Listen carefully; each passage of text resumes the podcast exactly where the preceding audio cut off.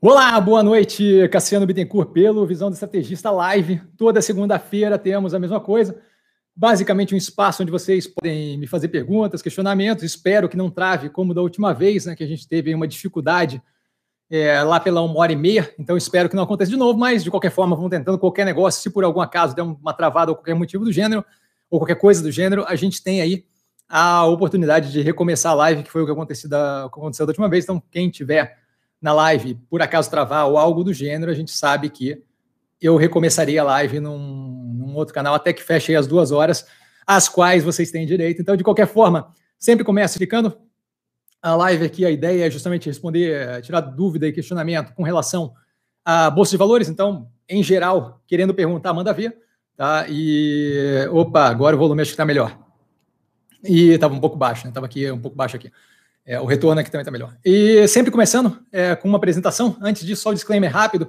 Tudo que eu falo aqui, minha opinião, forma como eu invisto, não é de qualquer forma é, recomendação de compra, venda ou qualquer coisa do gênero com relação a qualquer investimento ativo do mercado financeiro. Tá? É um feliz carnaval para todo mundo. Deve estar maravilhoso dentro de casa, trancado. É, para mim aqui está ok, porque trabalhando feito um cão, então não muda muita coisa. De qualquer forma, meu nome é Cassiano Bittencourt, sou formado em Economia pela Fundação Getúlio Vargas do Rio de Janeiro, trabalhei um bom tempo com análise de crédito corporate pelo Banco Itaú e também pelo Banco Itaú com o fundo de investimento offshore. Tá? Análise de, de crédito corporate em unidades externas, então Chile, Uruguai, Argentina, Banco Itaú Europa, BI, é, e também com fundo de investimento offshore, num segundo momento também por um bom tempo. Hoje em dia eu sou investidor estrategista do mercado financeiro, tá? não da entidade do mercado financeiro, mas opero com o mercado financeiro, então já passo aqui direto para as perguntas para que a gente possa tirar o máximo de proveito possível das duas horas de live que a gente tem, tá? Então, passando lá, Giovanni, é, boa noite, Cassiano, sucesso, sucesso com um ponto de interrogação. É uma pergunta, imagino que, que ele quis dizer sucesso, exclamação, tá? É, ele segue falando, setor de mineração, qual a visão? Se conseguir elaborar sobre Aura, Aura Minerals, é, agradeço. Então, falando sobre o setor de, obrigado pelo trabalho, eu que agradeço, só um bolinho aqui. Falando sobre o setor de mineração, eu acho que a primeira coisa que a gente tem que cuidar é para não colocar tudo num pacote só.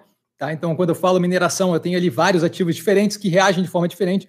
Por exemplo, no caso da Aura Mineração, que está bem focado em ouro, a gente tem um efeito de corrida para segurança que acaba inflacionando os preços do ouro. A gente viu isso acontecer durante todo esse processo é, de pandemia, desenvolvimento da pandemia. A gente tem minério de ferro, que é outro tipo de mineral, né? É, a gente tem ele sendo muito mais afetado por crescimento econômico, então qualquer política mais agressiva de estímulo fiscal, a gente vê ali bombando os preços, porque isso daí acaba afetando a demanda por aço e outros e outros derivados, né? E aí acaba justamente empurrando ali o preço para cima. A mesma coisa, parecida ali com o minério de ferro, acontece com o cobre, tá? Que está em eletrodoméstico, eletroeletrônico, linha branca, e aí acaba é, fiação tá, de uh, fiação elétrica, então acaba que quando a gente tem um crescimento econômico mais é, estimulado mais é, contínuo, a gente vê também esse preço do cobre sendo afetado de forma positiva, a prata opera numa outra, não tão claramente assim vinculado a nenhum dos dois, nem crescimento econômico, nem fuga para segurança. Então, novamente, não, não acho que dá para colocar todos esses metais no mesmo pacote, todos os minerais no mesmo pacote.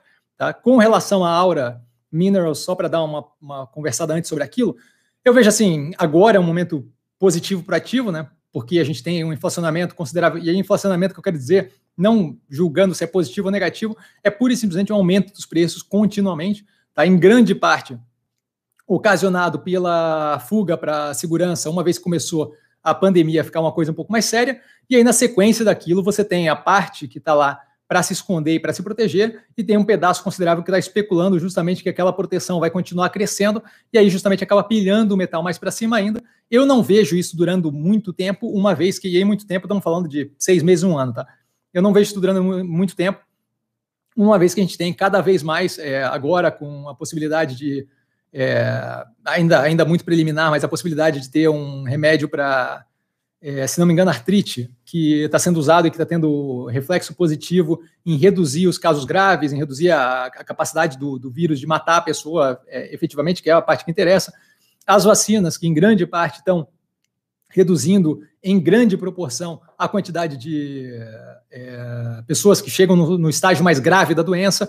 Então, eu acho que aquilo ali vai ter uma fuga do capital desse tipo de ativo, como o dólar, como o ouro, para justamente ativos que rendam maior yield, uma vez que o mundo está começando aí numa direção de redução paulatina de risco sistêmico causado por, por esse efeito exógeno de curto prazo.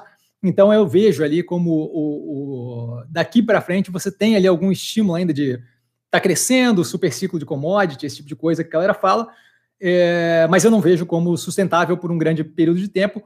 Também não vejo como sustentável por um grande período de tempo essa subida agressiva que teve no minério de ferro. Acho que em grande parte aquilo ali foi estimulado por um ou outro, é por uma outra parada de mina que a gente teve, tá? É, tanto aqui quanto na Austrália.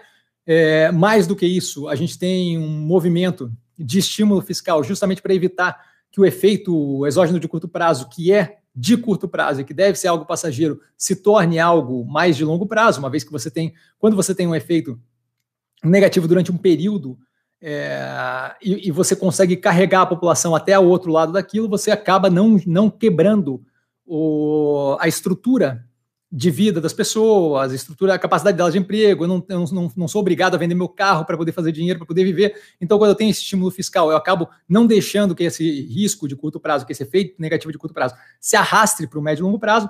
E isso que os governos têm feito, os Estados Unidos, até o Brasil aqui com auxílio emergencial, é, na China também feito um, um, dado um auxílio ali é, fiscal, um, um, impulso fiscal muito forte. Outros países também, na mesmo movimento, o Banco Central Europeu é, também com esse movimento, inclusive para a liberação de tomada de dívida de alguns países ali, se tornando um delta menos é, é, responsável, vamos chamar de responsável, né, mas é, responsável fiscalmente, tá? É, e com esse movimento você tem uma demanda justamente maior, crescimento de evolução de operações, e aí você acaba tendo uma demanda maior por minério de ferro, que acaba causando esse inflacionamento, especialmente com uma ou outra é, dificuldade ali na oferta de um outro de uma outra localidade, mesmo que temporária, e aí você tem justamente esse, esse, esse, essa precificação consideravelmente acima. O, o cobre não, não vejo como algo que a gente possa propriamente é, trabalhar ali com investimento que a gente tem aqui no Brasil como opção seria Paranapanema. Não, não vejo interesse no ativo, na commodity em si, porque é muito volátil. Tá? É, eu acabo tendo ali uma capacidade de previsibilidade para onde vai aquele preço muito pequena, e aí eu tenho todo um, um, um pedaço daquele mercado ali que é gerado, que é, que é operado justamente por especulação, e aí eu acho que vira muito mais um chute do que propriamente uma previsão de para onde está indo. Tá? Com relação à prata, a gente viu recentemente é, o chamado, abre aspas ali, né, para quem estiver no podcast, efeito GameStop, tá, da galera do Wall Street Bets, que não tem ainda confirmação nenhuma de que foi de fato aquilo. Tá? É, Fala-se muito mais de outras, outras forças maiores querendo mexer ali, tá? de fundos de investimento, de grandes investidores, e que tentaram emplacar aquilo no Wall Street Bets para parecer um movimento orgânico. Aparentemente não foi ainda muita coisa para avaliar com relação a isso, mas independente disso, a gente teve um inflacionamento ainda maior do preço da prata. Então, eu acho que é, que é o, um inflacionamento sem muito justificativa, tá? E, e, que vai eventualmente arrefecer. Então, novamente, todas essas, essas commodities que a gente olha de, ligadas ali a minerais, eu vejo como um horizonte, é, tirando ali o cobre, né, que, que não acho que propriamente deve ter uma redução, mas minério de ferro, ouro e é, prata, com algum movimento esperado aí de arrefecimento médio e longo prazo. Ah, Cassiano, mas não posso aproveitar esse curto prazo. Você pode aproveitar o que você quiser. Eu não tenho qualquer interesse em fazer um investimento baseado em gatilho de curtíssimo prazo, especialmente sabendo, ou vendo, ou vislumbrando que médio e longo prazo aquilo ali vai ter um, um, uma, um arrefecimento. Ah, quase espirrando aqui. Desculpa, galera. É, especialmente pensando que aquilo ali, médio e longo prazo, tende a ter, tá? com as informações que eu tenho disponível, tende a ter ali um arrefecimento. Então, eu não tenho qualquer interesse em nenhum dos ativos é, que estão vinculados àquilo ali, é, justamente pelo, pelos motivos é, falados aqui. É, fiz uma análise da CCN no terceiro trimestre de 2020, onde eu boto graficamente justamente a, a correlação entre o preço do ativo, tá? E o preço do iron ore, do, do minério de ferro, justamente para você ver o quão vinculado um é com o outro. Eu não vejo condições do iron ore continuar, continuar subindo nesse ritmo, mais do que isso, condições dele é, se manter nos níveis altos que ele está agora. Tá? PC, boa noite, Cassiano, boa noite, PC. Boa noite, senhoras e senhores. PC sempre muito educado. Darlan, Boa noite, mestre, boa noite a todos. Maravilha, também super educado. Darlan, boa noite. PC, McDonald's anunciou expansão agressiva na América Latina. 130 milhões de dólares para abrir muitas lojas.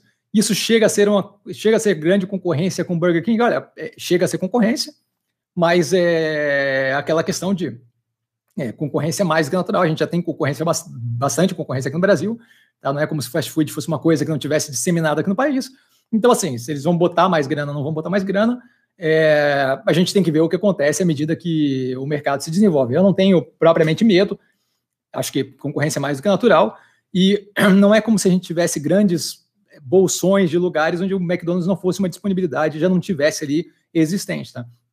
O Burger King está fazendo uma sequência de, de, investimentos, especialmente ali na direção, é, como citado na análise, nas análises né, no canal, é, especialmente na direção de melhoria do delivery, de criação de aplicativo, de, de desenvolvimento do aplicativo próprio, de Ghost Kitchen, cozinha só para entrega por pedido, é, só, só para entrega, né? Numa cozinha que não atende ninguém, só, só faz justamente trabalhando ali as entregas. A gente tem todo um projeto de remodelagem de algumas lojas para ficar um negócio mais dinâmico, mais casado com a realidade atual. Então, eu não vejo provavelmente como problema. É, não é como se a gente não tivesse nos lugares onde tem Burger King a opção de comprar um McDonald's. Então, assim, é, pode ampliar violentamente as lojas, é, o que eu vejo é justamente, a gente vê em mercados disputados dessa forma, como é o caso, por exemplo, de é, mercado de varejo de farmacêutico, a gente vê que nem sempre tem maior número de lojas é positivo. O que a gente vê no mercado farmacêutico de varejo, por exemplo, e até no mercado de, de fast food, mas é que no mercado de varejo farmacêutico fica muito mais claro. É, você tem uma abertura de várias lojas, e aí você vê quais são as viáveis, e aí vai depurando e fechando as que não são. Esse movimento todo não é propriamente um movimento mais é, positivo para as contas da empresa no final. Possivelmente tenha uh, alguns lugares que dê alguma alteração na, no, no, consumo de Burger King? É possível que sim, mas não acho que hoje em dia as pessoas que consomem Burger King consomem por falta de um McDonald's disponível. Então eu não vejo como problemático. Mais do que isso, a gente está toda a gente está todo mirado numa expansão do Popeyes, que eu acho que é uma proposta um pouco diferente, que é uma proposta que vai agregar valor, é uma proposta que vai trazer é, um direcionamento, uma, uma, linha de expansão muito positiva para a empresa. Tá? Então, assim, eu vejo como zero preocupante, muito mais uma questão de, sim, vai ter concorrência, vai ter ampliação. Ficaria mais preocupado se fosse uma outra rede de restaurante que estivesse abrindo, porque daí, de fato, é uma operação diferente, é algo ao qual eu não tinha acesso antes e passo a ter acesso agora, aí sim eu posso ter algum nível de competição criado, mas McDonald's não é como se todo lugar que tivesse Burger King não tivesse propriamente a opção do McDonald's para poder comprar, tá? Então eu não vejo como problemático. Darlan, porque na grande maioria das vezes, quando as bolsas americanas caem, a nossa cai também. É, então, vários motivos. Primeiramente, porque você é, é, muitas vezes o motivo da queda na bolsa americana é um motivo que é estrutural. Então, assim como quando eu tenho Covid, por exemplo, é uma coisa que não afeta só os Estados Unidos, vai afetar o mundo como um todo, e aí você tem um efeito negativo. Quando falha uma vacina, não falha uma vacina só para os Estados Unidos, para todo mundo, efeito negativo. Quando eu tenho uma crise de tamanho global, não é só os Estados Unidos, é todo mundo, e por aí vai. É, outro motivo é pura e simplesmente a impressão negativa que passa a queda dos ativos que afeta o psicológico do, de parte do mercado brasileiro. Então, assim, a gente não, não é poucas, não são poucas as vezes que você é, cai, cai um alfinete e o elefante pula e, e destrói tudo. Então, assim, não é como se fosse incomum você ver desespero é, no Brasil, porque ah, e, é, a Bolsa Americana está caindo, então a nossa vai cair na sequência. É, tanto é que inúmeras vezes eu ouvi perguntas aqui, inclusive vi gente falando, tipo, ah, você não acha que os mercados estão inflacionados? Não existe os mercados, existe o mercado brasileiro, existe o mercado americano, e mesmo assim existe bolsões de operações, de tipos de ativo em cada um desses. Então, assim, é, falar, é, quando você embola a coisa numa coisa toda, que é algo que o mercado faz consideravelmente várias vezes, justamente naquela ideia de tentar simplificar, abre aspas, né, simplificar a ideia e acaba tornando a ideia extremamente simplista, é algo que você vê como causando esse tipo de efeito. Então, assim, ah, os mercados estão inflacionados, aí tem uma queda no mercado americano, a galera apavora porque acha que o próximo é aqui. Tá? Então, isso daí, muitas vezes, é, é o motivo. O fato do controle, da estabilidade emocional do mercado ser a de um rato pegando fogo banhado em querosene. Tá? Então, assim, e aí, mais uma cacetada de motivos. Acho que não, acho que não é o foco. É, é, em, em, em o porquê que uma coisa acontece quando a outra acontece, acho que a gente tem que meio que desligar do curto prazo. eu acho que o foco é justamente em o quê? Pensar investimento de forma dinâmica e específica de cada um deles, onde cada investimento tem a sua lógica, o seu sentido. Outra coisa é essa, aí o Bovespa caiu. Não quer dizer que para todos os ativos é algo negativo, quer dizer que para a cesta de ativos composta no Ibovespa é algo que, na somatória daquilo tudo, foi negativo. Então, assim, ah, é, a Ibovespa está caindo consistentemente, putz, como é que fica o portfólio? O portfólio fica como o portfólio fica, a Ibovespa é, um, é uma cesta de ativos que é abre aspas, representativa do mercado brasileiro de capitais. Então, assim, é, a gente tem que cuidar para não englobar as coisas junto e aí não ter a compreensão de que o fato de eu estar englobando junto não quer dizer que elas funcionam junto. E é isso que eu acho que grande parte das vezes acontece. Tá? Marcelo, boa noite. Opa, boa noite, Marcelo. Só um pouquinho, só uma água aqui. Minha pergunta é o quanto a bolsa pode seguir indo bem, enquanto a economia real parece estar indo cada vez pior. Abração e obrigado pelo conteúdo, eu que agradeço. Então, a bolsa pode continuar subindo infinitamente, independente de como está a economia real. A gente viu bolha atrás de bolha inúmeras vezes. Teve a bolha.com, teve a bolha das tulipas, onde uma tulipa pagava uma casa, um apartamento. Então, assim, poder subir, pode subir. É, eu não acho que o investimento se torne inteligente uma vez que deixa de fazer sentido, mas poder subir não tem muito limite. Por quê? Porque aquilo dali nada mais representa do que a impressão que se tem no mercado a Bolsa Americana é, teve o que se chama de melt-up, tá? que eles comentaram há algum tempo já, vem se comentando há algum tempo, que é o quê? Você já estava batendo no teto de acordo com o histórico de precificação, com o que se achava que a Bolsa de Valores americana chegava, e aí você tinha cada vez mais uma subida, mais gente entrando, é, mais gente participando do mercado, e aquilo ali continuava subindo, e aí os fundos começam a falar, pô, não, não vou ficar de fora, dado que está subindo, e dado que tem mais gente entrando, e dado que tem o oba-oba. Então os fundos entram também, o que empurra mais para cima, e aí você começa a ter uma corrida para o ganho, em parte baseada em absolutamente nada, em parte baseada supermente, é, pura e simplesmente na leitura de que o fluxo positivo vai continuar acontecendo, e aí você tem uma subida que é contínua. Eu não acho que isso daí é algo que a gente deveria é, se, usar como, como meio de balizar a nossa decisão de investir. Eu acho que o Brasil ainda tem várias operações ali, como, como estão no, no. Ui, quase. Quase que eu pego um mosquito. É, o Brasil tem várias operações ali que estão, na minha visão, descontadas, que tem um espaço considerável de crescimento e por aí vai. A Ibovespa, como um todo, não é propriamente o que eu olho para fazer meus investimentos. Ah, Cassandra, aquilo ali é o representativo do mercado brasileiro. Não é. Aquilo ali é representativo de uma cesta de ativos brasileiros, onde parte daquilo ali tem alguma representação casada com, com o que eu tenho em ativo de carteira e parte não tem qualquer representação. Tá? Então, assim, é, não são poucas as vezes que a gente vê a economia real descasada é, da Bolsa de Valores. E acho que é até importante você ter colocado ali o conceito, por quê? Porque uma coisa é a Bolsa de Valores, que depende muito da impressão do mercado, que não é uma entidade homogênea, é justamente a junção do pensamento sobre investimento, economia e por aí vai, de várias pessoas, tá? É, de vários participantes ali, alguns com mais peso, outros com menos peso, mas não deixa de ser o conjunto daquilo ali, tá? É, e a economia real é justamente é, é, é, é o quanto está funcionando a minha economia, é o quanto eu estou vendendo, é o quanto eu estou comprando, é o quanto de fato tem de produção, é o quanto de fato tem de venda de serviços, exportação, importação e por aí vai. Eu ainda vejo um espaço considerável para que a carteira, para que o portfólio evolua. Eu não fico fazendo é, previsão de para onde vai ou não vai o que você chamou de bolsa, que eu imagino que seja justamente a Ibovespa, que é, abre aspas, proxy do que seria a bolsa brasileira, tá? Mas eu, assim, eu estou muito tranquilo com relação ao, ao, ao, ao, portfólio. Agora, operações que eu vejo, como, por exemplo, um delta inflacionada, caso ali da CSN, eu acho que aquilo ali eventualmente vai corrigir consideravelmente. Por quê? Porque aquilo ali está muito casado com um minério de ferro que eu não vejo como sustentável naquele nível. Tá? E aquilo dali tem um peso no Ibovespa. Aquilo ali vai causar um efeito no Ibovespa. A hora que causar esse efeito, a gente vai ver a bolsa caindo, não necessariamente vinculado com nada a ver com o portfólio que a gente tem. Tá? Então, assim, se você olhar o portfólio que a gente tem hoje em dia, por exemplo, não tem nada de saneamento, não tem nada, tirando o Ocean Pact agora que entrou, não tem nada vinculado a qualquer é, Ocean Pact e Ultrapar, mas Ultrapar é mais é, é, é, diferente de petróleo, não é petróleo, é, é, varejo, é outra coisa.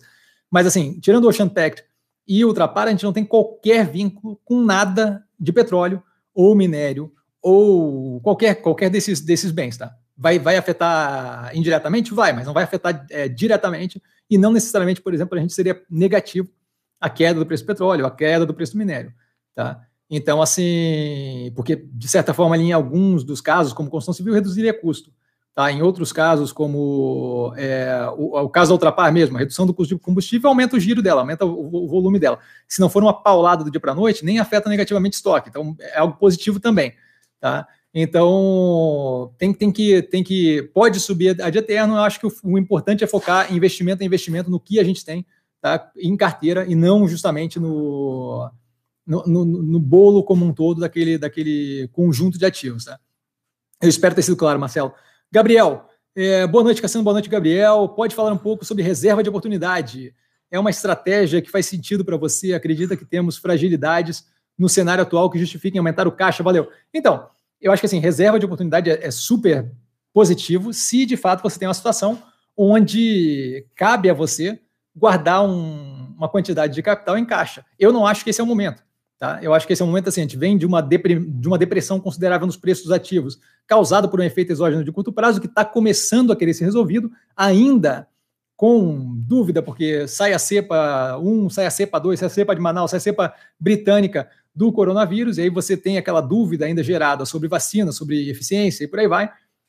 Mas a gente está vendo uma evolução nesse nível, e mesmo as que não são tão efic eficazes quanto a, a, a, reduzir a contaminação com cepa X ou cepa Y, elas estão, de qualquer forma, evitando que aquilo ali leve um caso é, de infecção a um caso mais grave médico. E é essa a questão, que a gente tem que evitar é morte.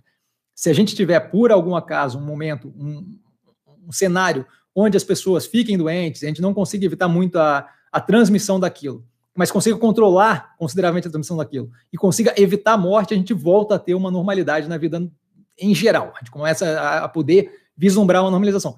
Com essa normalização, a gente deve ter o quê?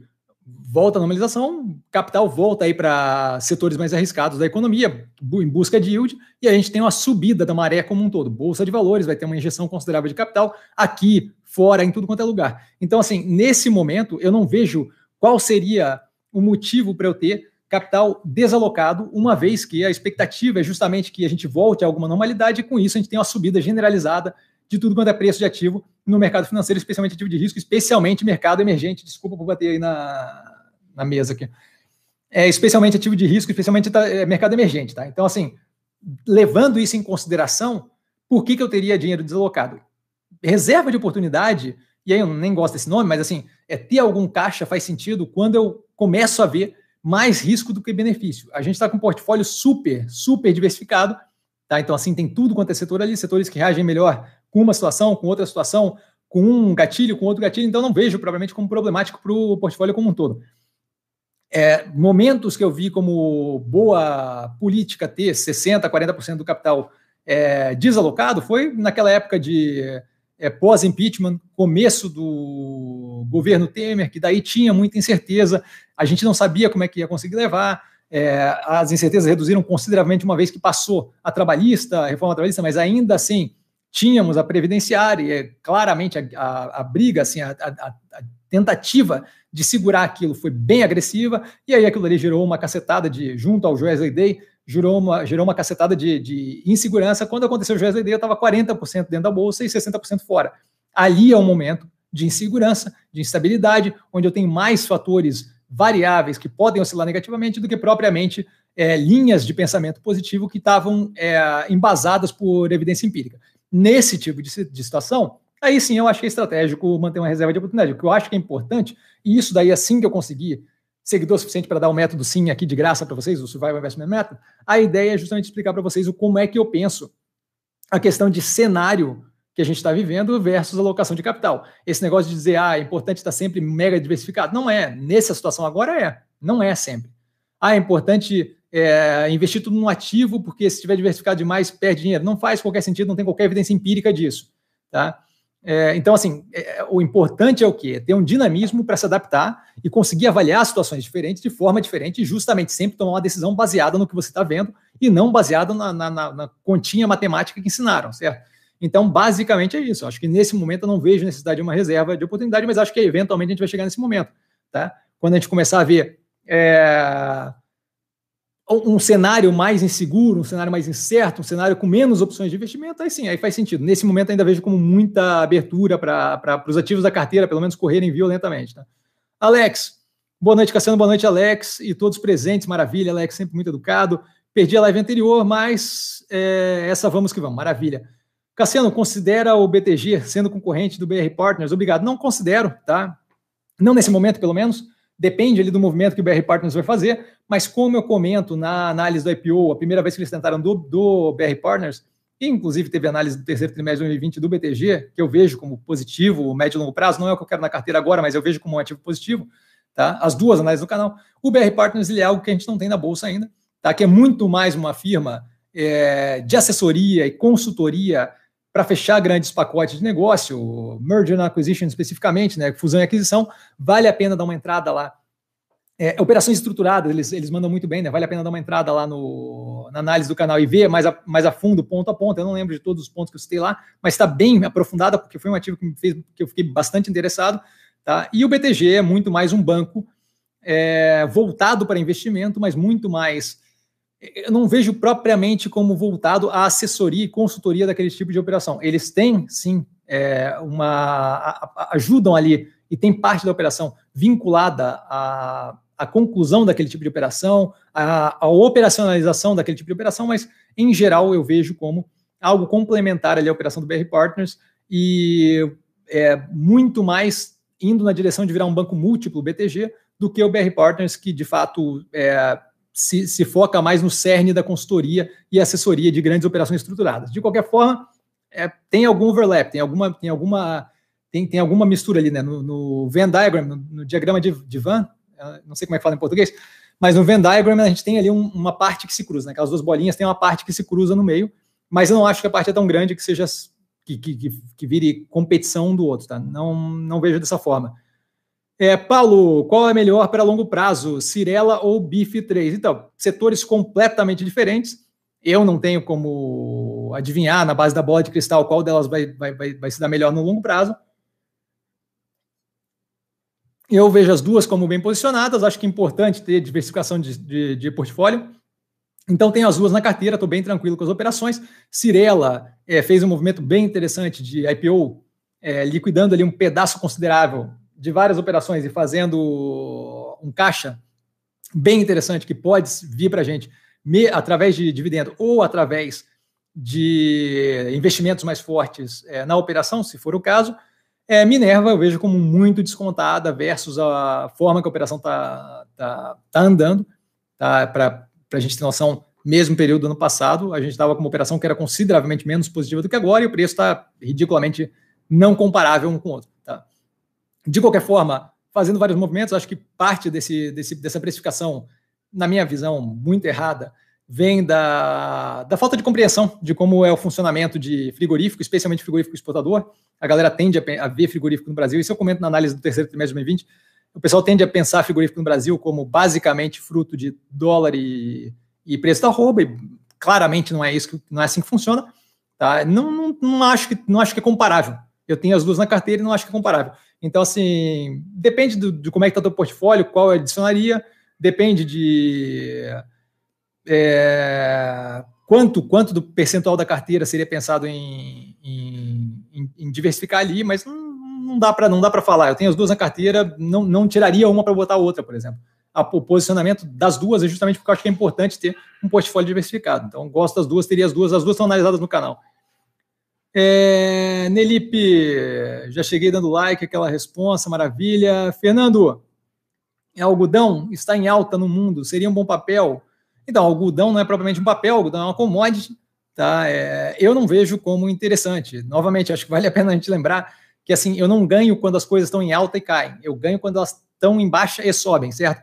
Então, assim, eu, eu, eu propriamente imagino que parte da inflação que a gente está vendo em setores é, agro, em geral, são causadas pela dificuldade de, de uso do, dos bens, de transporte dos bens, logística, produção e por aí vai. Então, assim, isso daí com normalização, será que esse preço vai se manter lá em cima? Eu não, eu, eu não tenho interesse, tá? Mais do que isso é, esse tipo de commodity seca, a commodity em si, é algo que envolve ali, uma cacetada violenta de variáveis e fica muito complicado da gente precificar, da gente é, entender qual vai ser o andamento daquilo ali. É que nem moeda, assim, é que nem dólar versus real, dólar versus euro. É uma coisa que depende de tanta variável que eu acho que é, a gente está buscando sarna para se coçar. A gente está ampliando violentamente o número de, de, de, de, variáveis que estão envolvidas no resultado daquele, daquele negócio, de forma que a gente tem menos controle do que se tivesse envolvido numa operação, por exemplo, de varejo, onde o algodão é parte do custo, mas é isso, é parte do custo. A operação é bem mais previsível do que a operação, é, do que o preço do algodão no mundo. Tá? Então eu não tenho qualquer interesse. O William botou um emoji com um dinheirinho. H, boa noite, Ilustre, boa noite, H. É, qual a sua visão de DMVF3? Então, DMVF3, a D1000, de varejo farmacêutico, está analisado no canal IPO. Não tenho qualquer interesse nenhuma de varejo farmacêutico. Basicamente, é um negócio que a gente tem ali uma briga constante, a competitividade é agressiva e não tem muito como se diferenciar uma da outra, sabe? Uma, uma farmácia é uma farmácia é uma farmácia. Então, é um pente, é um pente, é um pente. não consegui me segurar. Então, basicamente, assim, você tem. É, eu, eu, eu não sei vocês, assim, mas não tem muito. É, eu, eventualmente, procuro dar preferência para uma farmácia que seja uma farmácia de bairro, que tenha muito tempo, que eu conheça as pessoas. Mas, assim, tirando isso, entre as redes que tem cotado em bolsa, para mim, meu amigo, mais perto, preço mais barato, tanto faz. Então, assim, vira uma briga por margem e com a, com a casualidade ali da localidade. Então, você tem o quê? Basicamente, elas fazendo aquele movimento de expansão de lojas, vê que aqui não deu, aqui deu, e aí depura, e aí expande, aí depura, e as outras vão fazendo a mesma coisa. Então, é, é uma competição consistente de margem muito apertada, onde eventualmente uma fica mais, mais apertada do que a outra. Mais do que isso. Ah, melhoria econômica vai vir e tal. Eu nunca vi melhoria econômica gerar boom no consumo de, de pirona, sabe? Então, assim, ah, eu, eu, eu, quando, quando tenho uma grana a mais, eu não vou comprar de pirona na, na farmácia. Vou comprar uma roupa, é, sair mais para bar ou alguma coisa assim. Mas você não vê aquele, aquele estímulo de, não, agora, putz, agora eu vou comprar Doril até dizer chega. Então, assim, acho que não é propriamente o, o, o setor que vai ser mais estimulado por uma melhoria econômica, é um pouco mais resiliente quando a gente tem o fraquejo da economia, porque remédio eu vou comprar em qualquer situação, então ele acaba continuando conseguindo vender. Tá? Tem alguma queda, mas a queda é muito menos agressiva, né? A elasticidade ali é completamente diferente de, por exemplo, varejo de roupa, porque roupa eu consigo segurar, o remédio eu não consigo, tá? Então, é, é essa, essa, essa é a questão que, que pega ali para mim. Eu não tenho qualquer interesse em nenhuma dessas operações. Mais do que isso, elas vêm com movimento todas elas falando, desde PagMenos até a Demil, que também está analisado no canal. É, o movimento de, ah, não, agora a gente vai fazer, é, vai prestar algum serviço de, vai, vai, vender online, vai prestar algum serviço de é, quase farmácia, ele diz, de, de, de, auxílio médico ali, não é com médico, não é com farmacêutico, não é com enfermeiro, mas é quase com, é com técnico de, de, de enfermagem. É, ah, Cassiano, isso é uma inovação, é uma inovação que todos os outros vão repetir, na lata. Assim que ela fizer, assim que uma fizer, ela tem aquele ganho momentâneo de ser a primeira, first market, de ser a primeira a fazer aquilo no mercado e todas as outras vão lá, lá, lá, copiar se for, se for bem sucedido. E não tem muita dificuldade para copiar aquilo. Então, assim, eu não tenho qualquer interesse em nenhuma das empresas que estão nesse setor. Tá? Rubens, boa noite. Quais as ações? É, quais ações são boas nos setores de saneamento e seguridade? Então, eu não acho que o setor de saneamento foi engraçado você perguntar isso daí só um pouquinho. Eu acho que o setor de saneamento e de seguridade não são os melhores setores para estar nesse momento. Então, assim, ah, Cassiano, mas você deveria ter alguma ação de lá. Não, não vejo por quê. Tá? Porque não faltam ativos é, interessantes para alocar capital e não vejo por que, que eu teria que ter de saneamento e seguridade. Por que, que eu não vejo interesse nas duas? Saneamento, porque a gente ainda está ali muito pouco claro quais vão ser as regras para aquele setor, certo? A gente tem um marco que passou, que não está votado os vetos e que, olha, pelo que está indicando aí a, o presidente da Câmara e do Senado, não é prioridade. Tá? A gente tem vetos ali para votar, a gente tem toda uma regulamentação do setor para ser feita e não está claro. E os vetos não são pequenos. Um dos vetos, por exemplo, é o que permite ou não é, a renovação automática de contrato de algumas operações públicas hoje que já têm contratos por mais de 30 anos. Isso faz muita diferença para as operações. Então, não tem clareza. Com relação à seguridade, é, você tem ali uma situação, o um setor onde funciona, como é que ele funciona? Eu recebo o prêmio dos meus clientes, faço um bolo de dinheiro, invisto preferencialmente em ativo livre de risco, e aquele ganho que me gera o ativo livre de risco é, me, me, permite pagar o sinistro e sobrar um ganho financeiro. A gente viu pelo resultado do BBSE que aquilo ali está apertando, já era esperado, foi comentado na análise do BBSE no canal tempos atrás, já era claramente esperado, porque você tem cada vez menor rendimento nos ativos de risco, cada vez uma dificuldade maior de fazer um rendimento sem correr risco excessivo, tanto é que a gente viu, se não me engano, a Sul América expandindo consideravelmente para ações, tá? É, o que também não é muito positivo, porque você tem uma, uma, volatilidade ali que não te causa uma tranquilidade para poder pagar os sinistros e assegurar o teu ganho. Então, essa não é um setor que deveria funcionar desse jeito, tá? E com isso, você tem um setor que, médio e longo prazo, cada vez mais apertado. Enquanto se mantiver inflação controlada, e assim, por mais que tenha subido, está controlado, tá? É, e essas subidas, minha visão pelo menos, em grande parte, nada é estrutural, 100%, 100% não, mas grande parte ali é momentânea por uma sequência de questões pontuais e de curto prazo, tá? você não tem provavelmente um cenário bonito para médio e longo prazo. Então, basicamente, por que, que eu vou me colocar ali? Cuja oportunidade, certo? Isso daqui faz tempo que eu não faço. Cuja oportunidade. Cada real colocado, acho eu que faz tempo. Cada real colocado em seguridade é um real que eu não coloco em outro setor, como construção civil, que faz sentido, que eu tenho clareza e que é bem positivo.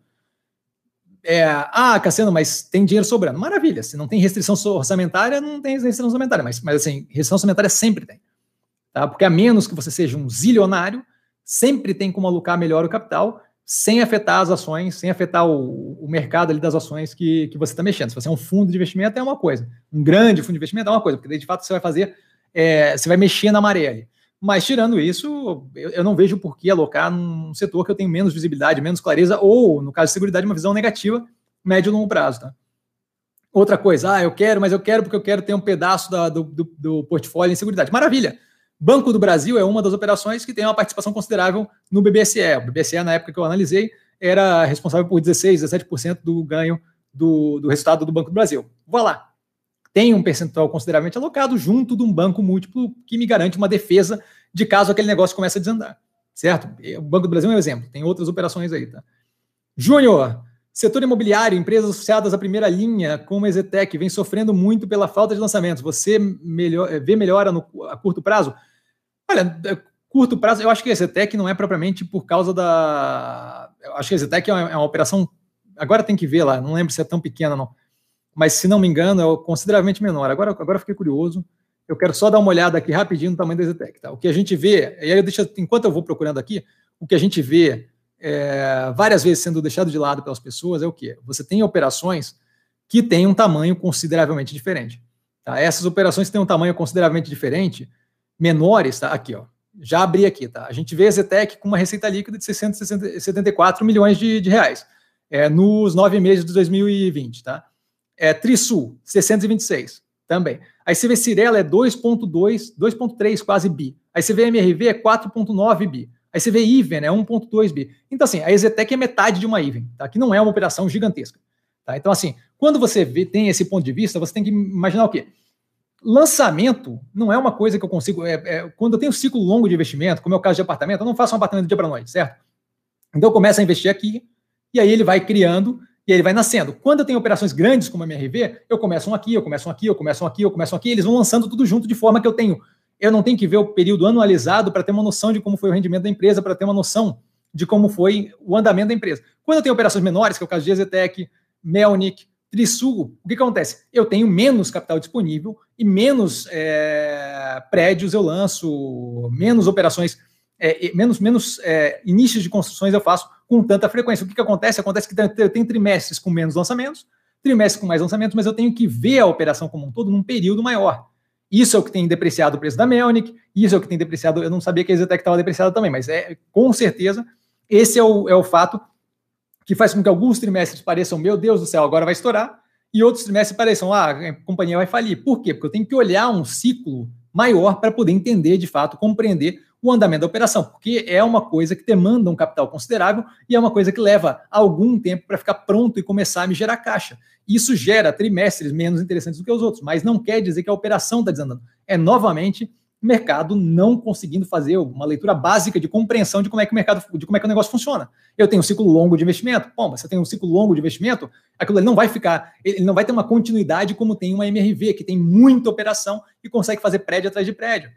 Então eu vou ter períodos que vamos, vamos chamar de vacas magras, mas não é que é vacas magras, é que eu estou pensando a conta em trimestre e eu estou pensando a operação em seis meses, um ano. Então não vai bater. E não vai bater não quer dizer que a operação está ruim, só quer dizer que nesse meio período eu vou fazer um preço médio para baixo justamente para aproveitar aquilo ali quando a, quando a coisa. Quando, quando o longo prazo mostrar justamente aquele ganho que eu tive por esse investimento que levou um pouco mais tempo para ser feito. Então, assim, curto prazo. Eu não vou ficar falando de curto prazo, porque curto prazo é chute, certo? Só com bola de cristal eu dei folga para o time de tarô e buzo. Então, assim, Curto prazo não dá para falar. Isso aí vai depender do quê? De uma coisa que é completamente imprevisível, que é a percepção do mercado sobre a operação. E a percepção do mercado sobre a operação é isso, é a percepção do mercado sobre a operação. Não, não, não necessariamente vai ser racional. Eu costumo comparar aqui o, a diferença do mercado e o ativo por trás do, do preço, o ativo mesmo, o underlying asset, a empresa Zetec, com a diferença entre o doente e a família do doente. Certo? O doente pode estar lá em coma, mas super bem, e em coma induzido, e indo para uma situação de melhora, só para deixar, por exemplo, o cérebro dele desinchar, enquanto isso a família está desesperada, berrando aqui, achando que o cara vai morrer. O que eu procuro olhar é o quê? Nível de oxigenação. Às vezes é bom ter uma noção da, da, da, da avaliação médica efetiva, é, como é que está a pressão sanguínea e por aí vai. Não, não olhar para a família e falar, meu Deus do céu, vai desesperar, vai morrer. Certo? Porque quando você olha o preço do ativo oscilando negativamente no curto prazo, você está olhando para a família do doente. É a impressão que o mercado tem daquele ativo. Não é essa parte que eu acho que é positiva. Acho que a parte que é positiva é o quê? A Exetec é uma empresa que eu, que eu analisei recentemente, acho, no canal. Acho que o terceiro trimestre está analisado. Por isso que eu consegui ali o coisa tão rápida. É, o terceiro trimestre está analisado. É uma operação que roda super bem, certo? Margens super fortes. Um trimestre que venha é, com menos lançamento não quer dizer absolutamente, absolutamente nada, especialmente numa operação que é consideravelmente menor de tamanho do que as outras, tá? Então, assim, eu não vejo como relevante at all, assim, como nada relevante.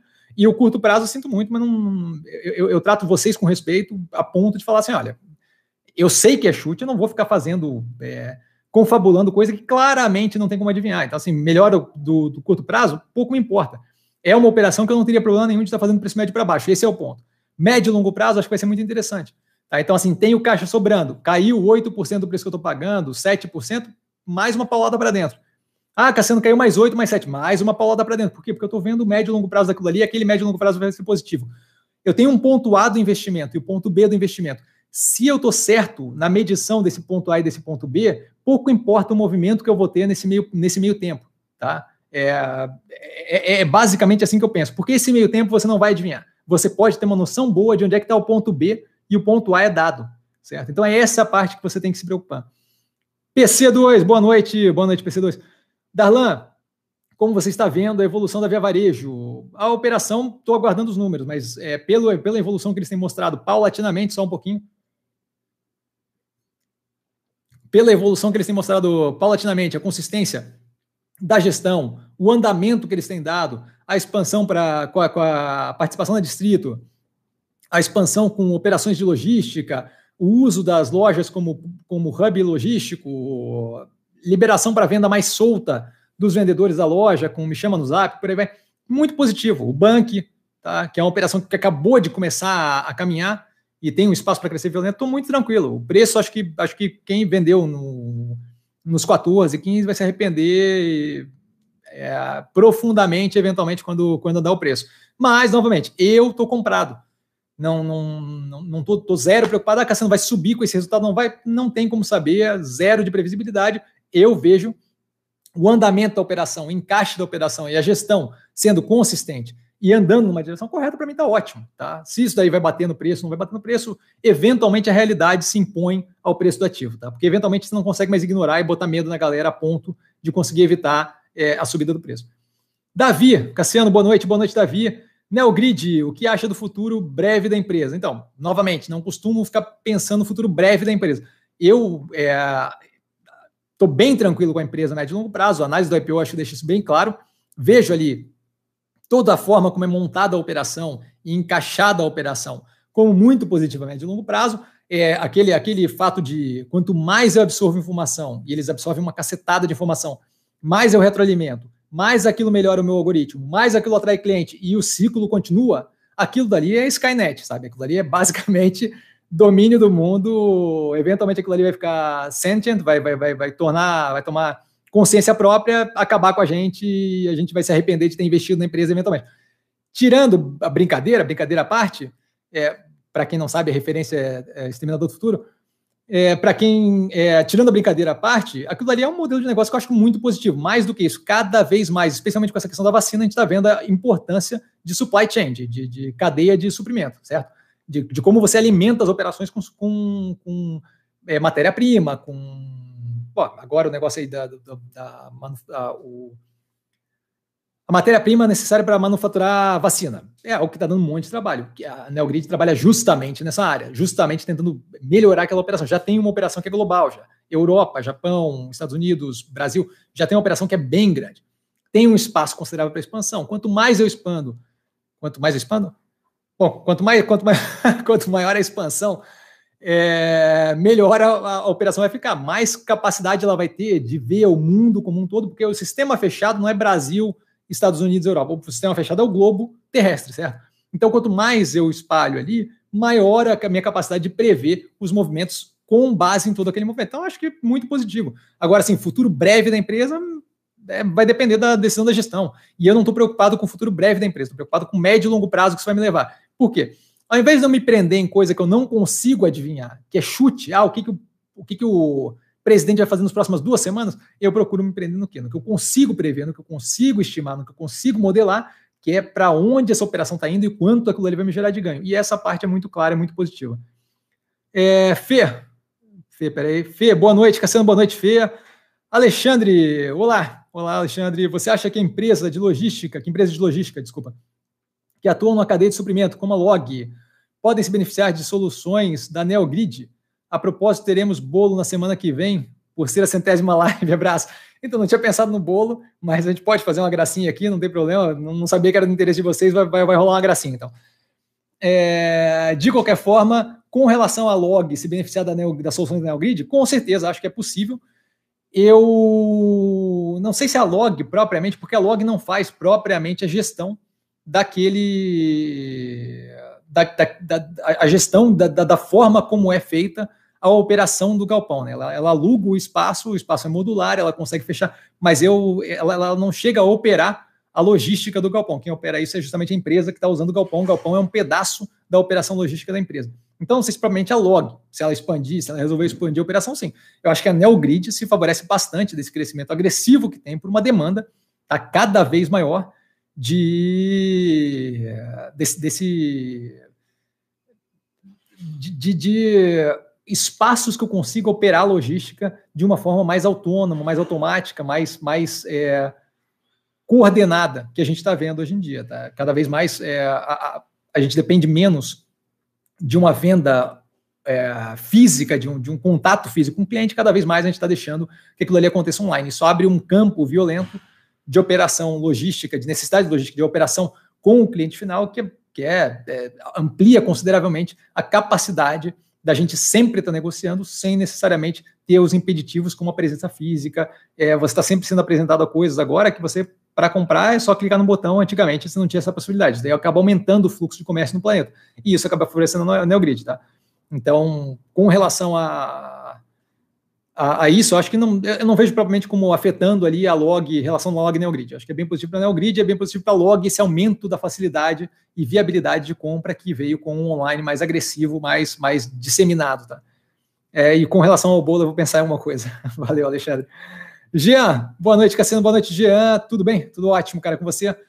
Ligada à pergunta do Júnior é, as construtoras de baixa renda vêm fazendo muitos lançamentos, vê uma oportunidade em ações ligadas à Minha Casa Minha Vida. Então, eu acho que Minha Casa Minha Vida está passando por várias alterações, tá?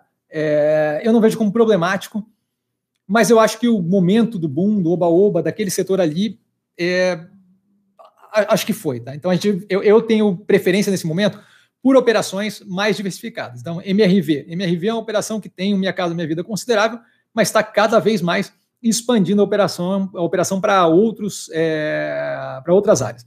Então eu tenho buscado cada vez mais, tem uma outra operação de nicho, caso da Melnick, por exemplo, mas em geral eu tenho buscado operações que tenham a capacidade de lidar com todos os padrões possíveis. Caso da Cirela, tá, que se aproveitou bastante do Minha Casa Minha Vida durante esse período é, de dificuldade com, com Covid.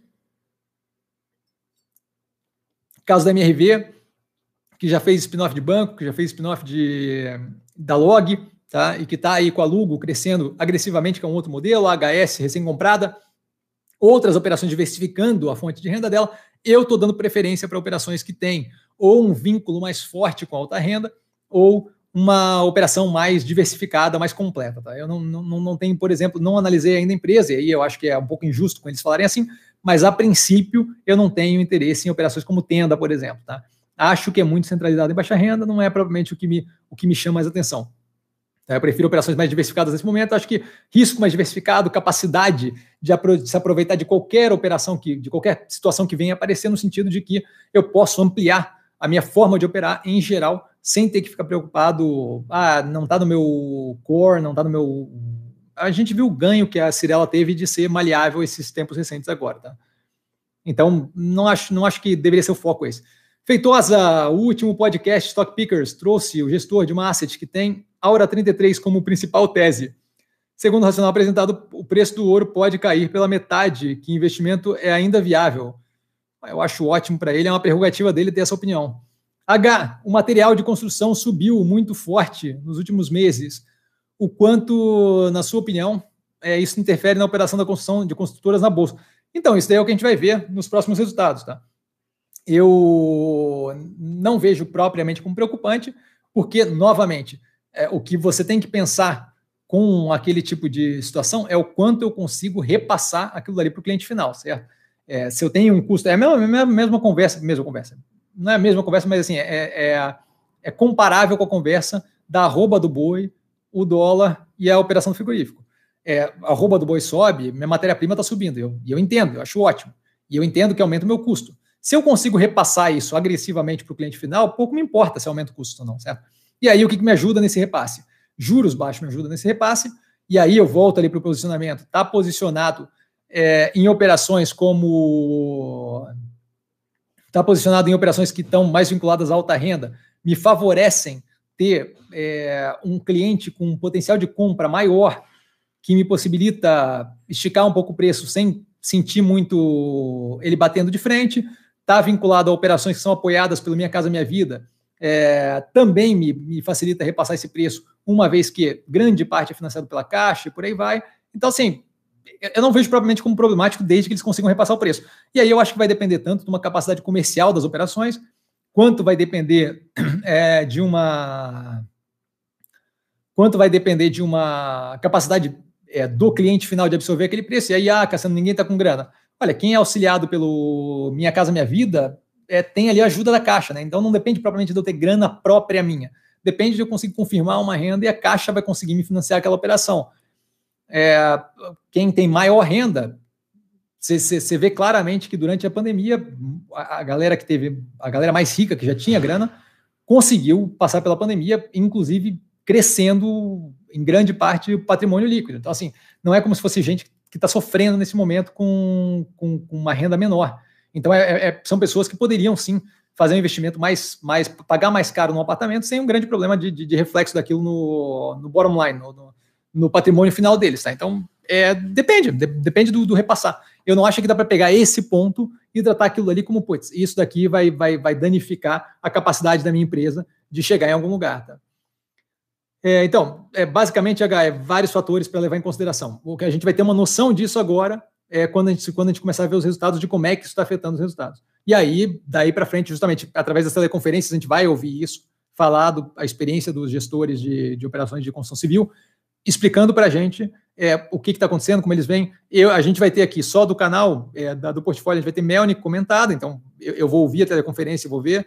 Então vai ter ali uma impressão, Rio Grande do Sul, é, imóvel mais alta renda, você vai ter Cirela comentada, você vai ter MRV, que pega um âmbito considerável comentada. Então, assim, é, a gente vai ter uma noção boa a partir do, da, desse, desse, da, da, divulgação do quarto trimestre de 2020 e dos próximos trimestres a gente vai ter alguma visibilidade através da teleconferência. Tá? Vitor, boa noite, boa noite, Vitor.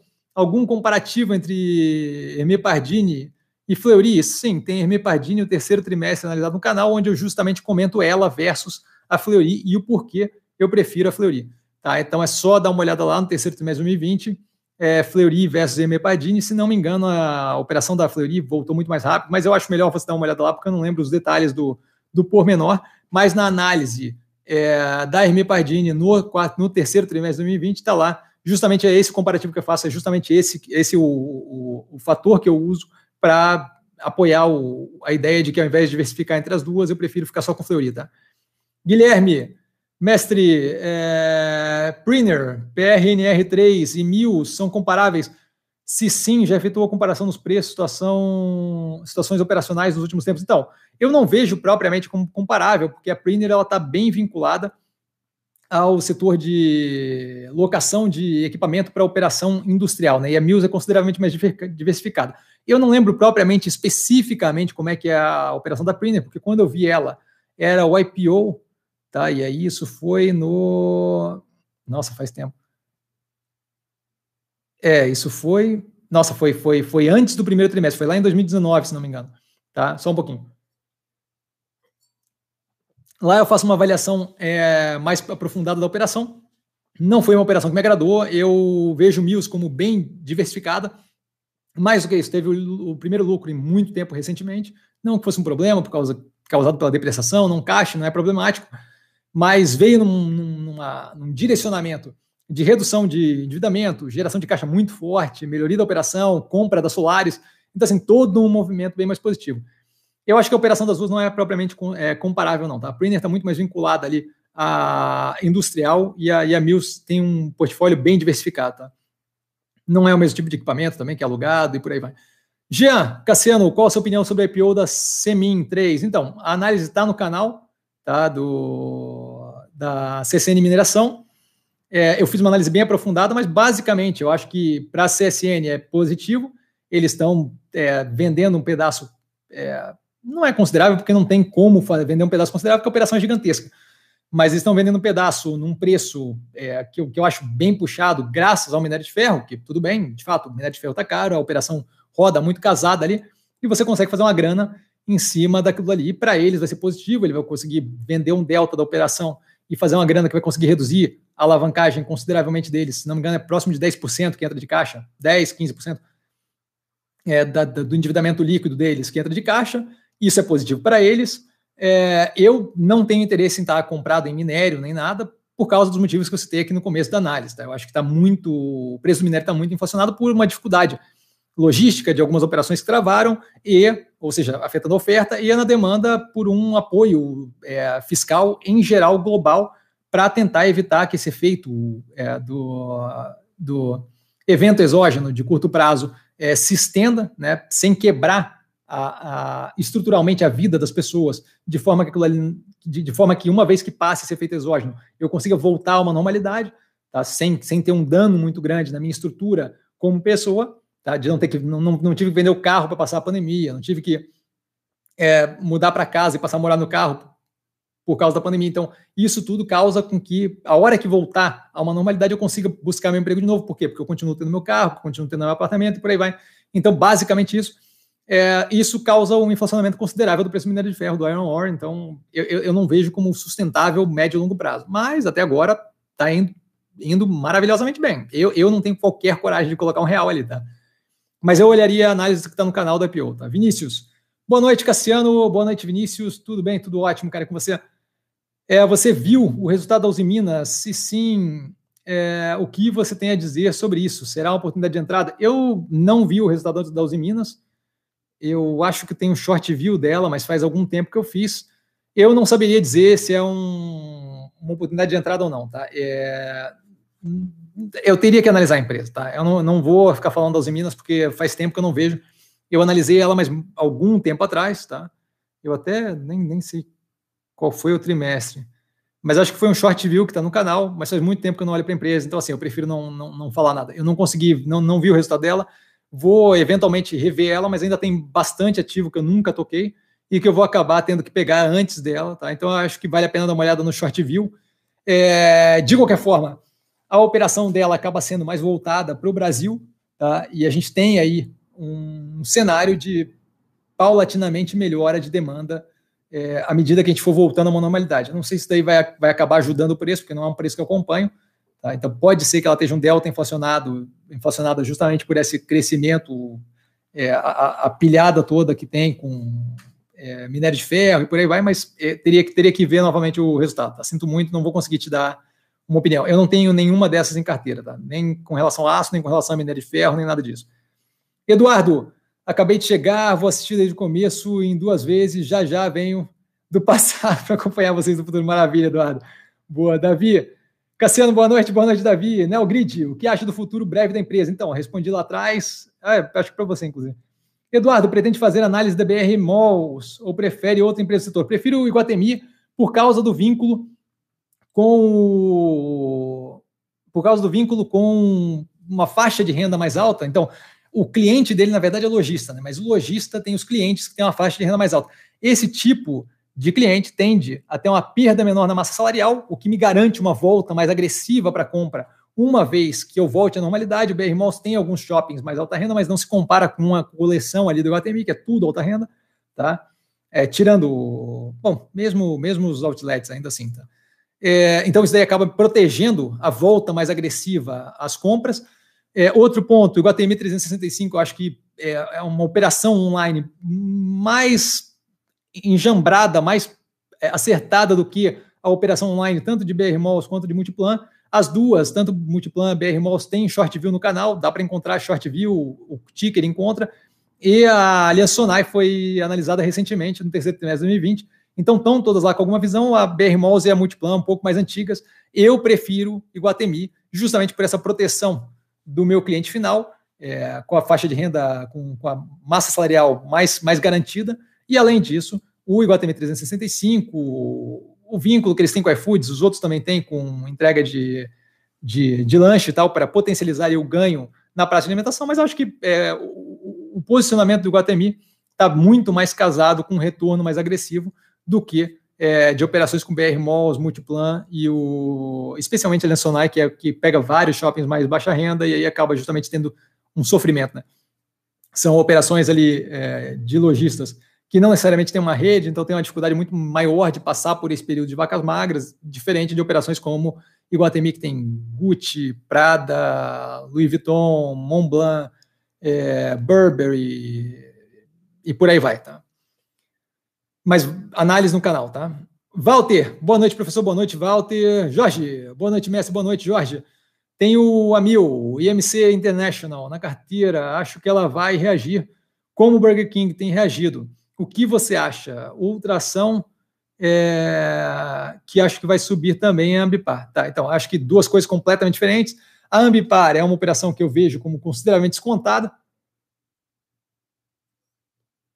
A gente vê há algum tempo já ela fazendo justamente o que ela se propôs a fazer durante o IPO e não tendo resultado no preço, zero preocupação, o resultado tem vindo bom, o resultado da empresa em si, o operacional financeiro, zero preocupação. Médio e longo prazo, eventualmente, a realidade se impõe, não estou preocupado. Com relação a Mil, tem a análise do terceiro trimestre de 2020 na, na, no, no, canal, tá? acho que vale a pena dar uma olhada. Eu vejo como um maior risco para um possível maior ganho, porque de fato ela está muito mais descontada do que, do que o Burger King.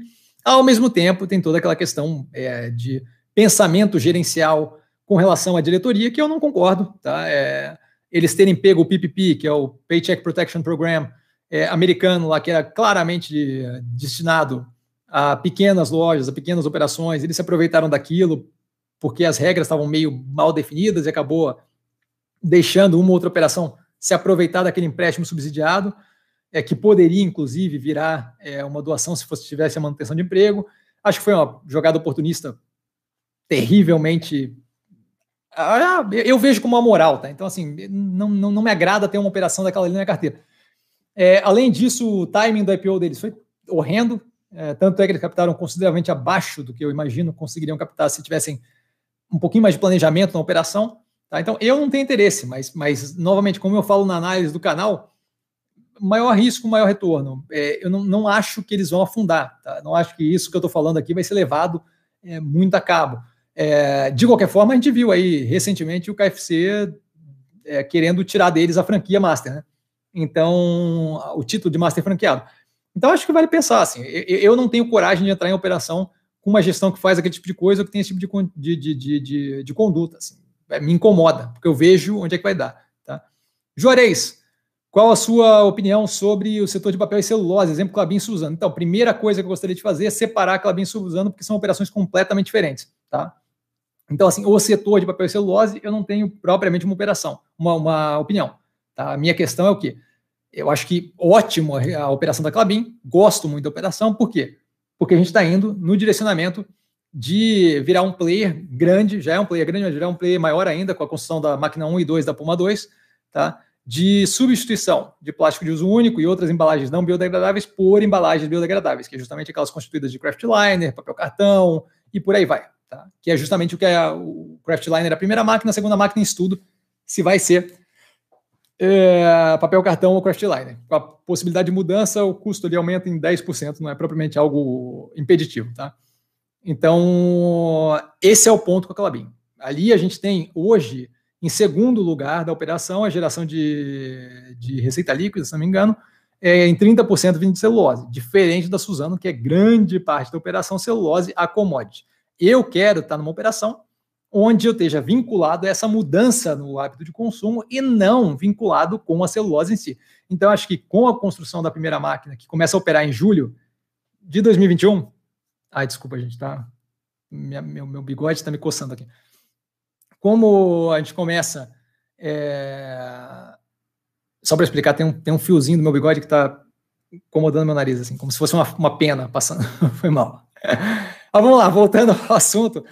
É, quando a gente começa a pensar ali é, a produção, a, a, a, nova máquina da Clabin, tá? entrando em operação, aquela operação ali vai virar consideravelmente mais uma operação de embalagem de, voltada para o setor ali de, de, de prover um bem é, de valor agregado do que propriamente a celulose pura e simplesmente, que é o caso da Suzano, que é o foco ali, é bem celulose a commodity.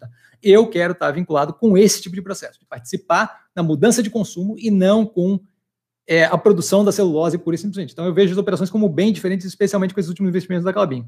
Tá? A análise da Clabin está no canal e a da Suzano também está no canal, mas mais antiga. Tá? Deixa eu até ver aqui se eu consigo encontrar qual é o trimestre. Não, a Suzana está bem antiga, tá, tá aqui como old aqui. Tá, então tem ali no canal, mas a, a lógica é basicamente a mesma, tá? É, vamos lá. Boa noite a todos, Ivan. Boa noite a todos. Boa noite, Ivan.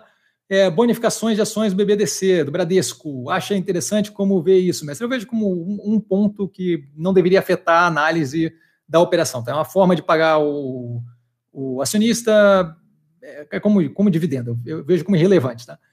Como deve se comportar em relação aos outros bancos? Novamente, é, não vejo como propriamente relevante. O Banco do Brasil acabou de pagar é, juros sobre capital próprio é, extraordinário, acho que isso chama, né?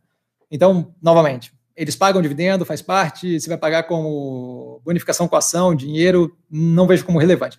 Sua análise, Cassiano, obrigado desde já. Então, basicamente, minha análise é essa. Eu não vejo isso daí como ponto relevante. A gente tem, é, tem que evitar pegar esse tipo de, de gatilho específico e achar que aquilo ali vai fazer uma grande diferença. Tá? Não vejo como relevante, deve fazer algum efeito de curto prazo no preço do ativo, mas muito mais porque a galera justamente vê aquilo como gatilho do que propriamente porque tem algum efeito efetivo é, no, no, no que acontece médio e longo prazo na empresa. Então, zero preocupado.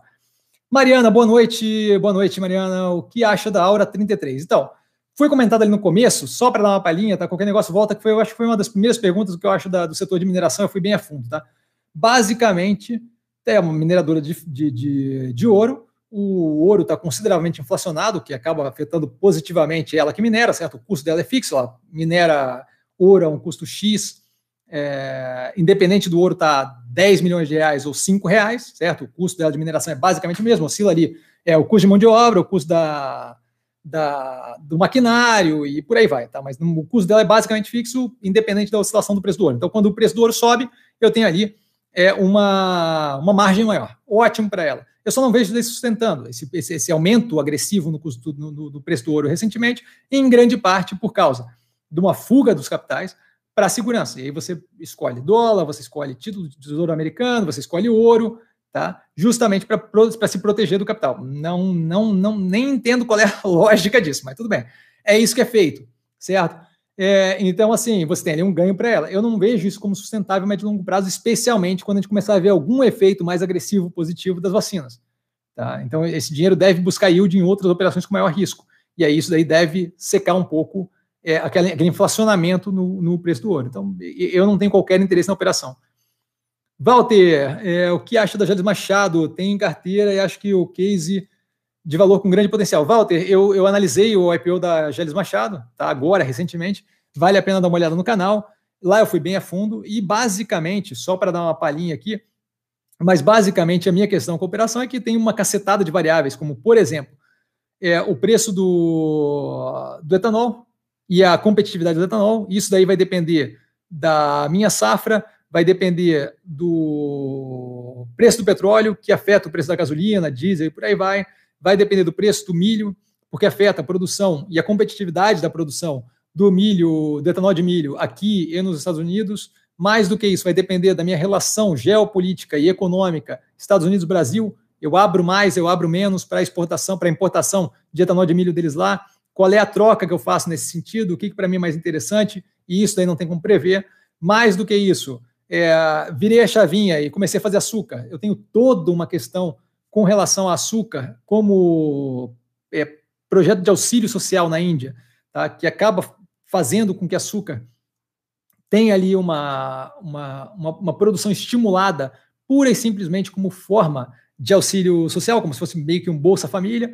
Tá? Então, aquilo dali é algo que, que afeta diretamente a minha capacidade de operar açúcar como troca, porque geralmente toca mais para baixo o preço do açúcar global. Então, assim, é, é uma sequência. Fora isso, toda a negociação de futuro, da futuro da, da cana, futuro do milho, futuro da, do etanol, do, do açúcar e, e, como é que eu travo esses preços como usina produtora, tá? E aí, assim, eu dependo de um time financeiro que saiba o que está fazendo. Acho a operação ótima. Eu só acho que é muita variável que eu não consigo prever. E aí, esse tipo de situação não me deixa propriamente confortável com a capacidade de alocar o capital ali e saber onde é que vai estar daqui a algum tempo. Tá? Então, eu não, eu não vejo como viável esse tipo de investimento, pura e simplesmente pela falta de visibilidade. Mas a operação é boa e a análise está no canal do IPO. Tá? Bruno, com o aumento do déficit público, influencia no desenvolvimento, no desempenho da B3? Eu não, vejo desempenho, não vejo a relação direta, tá? É, o que a gente tem ali, um, aumento do, do endividamento brasileiro vai afetar é, a, a capacidade dele de manter níveis de juros baixos, a inflação controlada, é, o nível de gasto social e por aí vai. Isso da manutenção do teto de gasto, é, confiança internacional, isso tudo acaba influenciando, desde que não sejam tomadas as medidas necessárias. E é por isso, justamente, que a gente acompanha tanto política. Porque o que a gente tem que tentar entender é justamente o que, que vai ser feito, se vão passar as reformas, se as reformas vão ser feitas, qual vai ser o nível das reformas, a profundidade das reformas, quanto tempo isso vai levar, porque tudo isso vai afetar o, a projeção do déficit daqui para frente. O que interessa não é o déficit público que aconteceu nesse momento de efeito exógeno negativo de curto prazo. O que interessa é a curva disso para o médio e longo prazo. O que interessa é para onde nós estamos indo.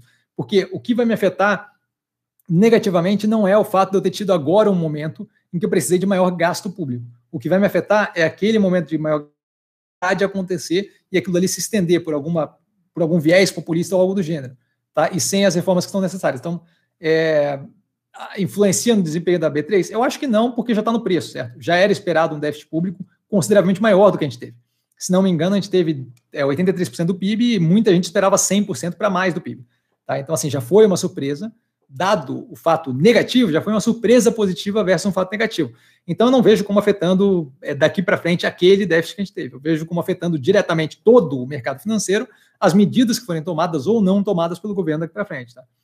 PC, Cassiano, muito obrigado é, tanto pela resposta quanto pela gentileza e cordialidade de nos presentear com tanto conteúdo. PC, muito obrigado, fico honrado, cara. Vamos lá, desculpa, me perdi. Vanessa, olá, boa noite, boa noite, Vanessa. É, pô, tem bastante menina aparecendo. Menina, mulher, não sei como é que vocês preferem que, eu chame, mas sim, legal ver uma presença feminina no, no, no canal, gente. Podem perguntar.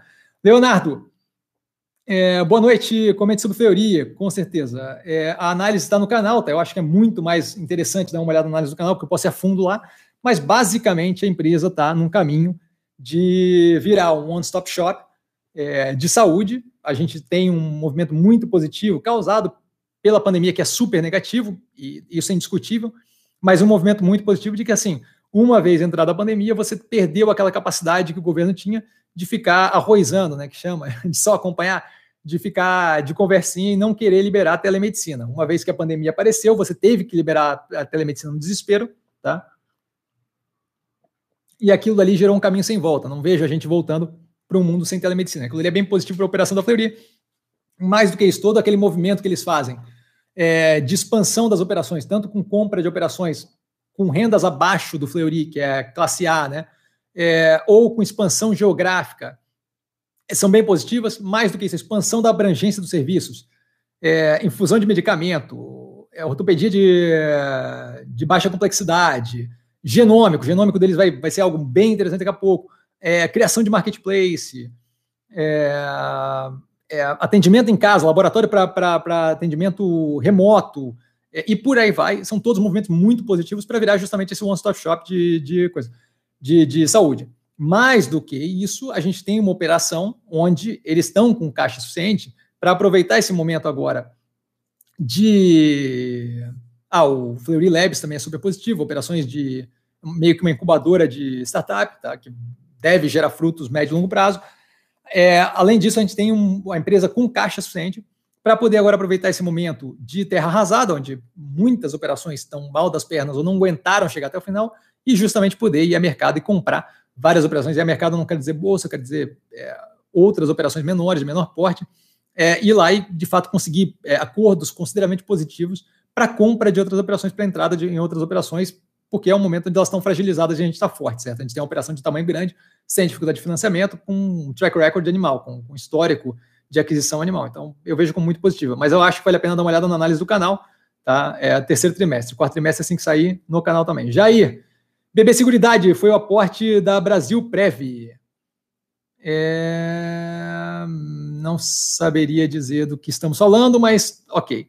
Roger, é... achei o negócio em que a Horizon atua muito promissor. Qual a tua opinião? Abraço, boa noite. Então, eu acho que o negócio é promissor, mas eu acho que a gente tem um outro par no. Par, assim, aspas, par, tá? É, a gente tem uma outra opção nesse mesmo setor, de forma diferente, mas nesse mesmo setor, no, na Bolsa de Valores, que é muito mais interessante, que é o caso da Ambipar. Tá? Primeiro, a operação é global, a Horizon opera só país, de qualquer forma, o IPO está tá analisado no canal, tá, da Horizon, e os resultados da Ambipar também. É, a gente tem uma operação que opera só Brasil, opera só com beneficiamento de resíduo, diferente da Ambipar, que também opera com, com response e com é, habilitação, né, é, certificação, certificação ambiental, e está desenvolvendo mais isso. É, response ali é justamente responder a questões, a, a momentos emergenciais de fogo, vazamento químico, por aí vai, isso a Horizon não faz hoje em dia.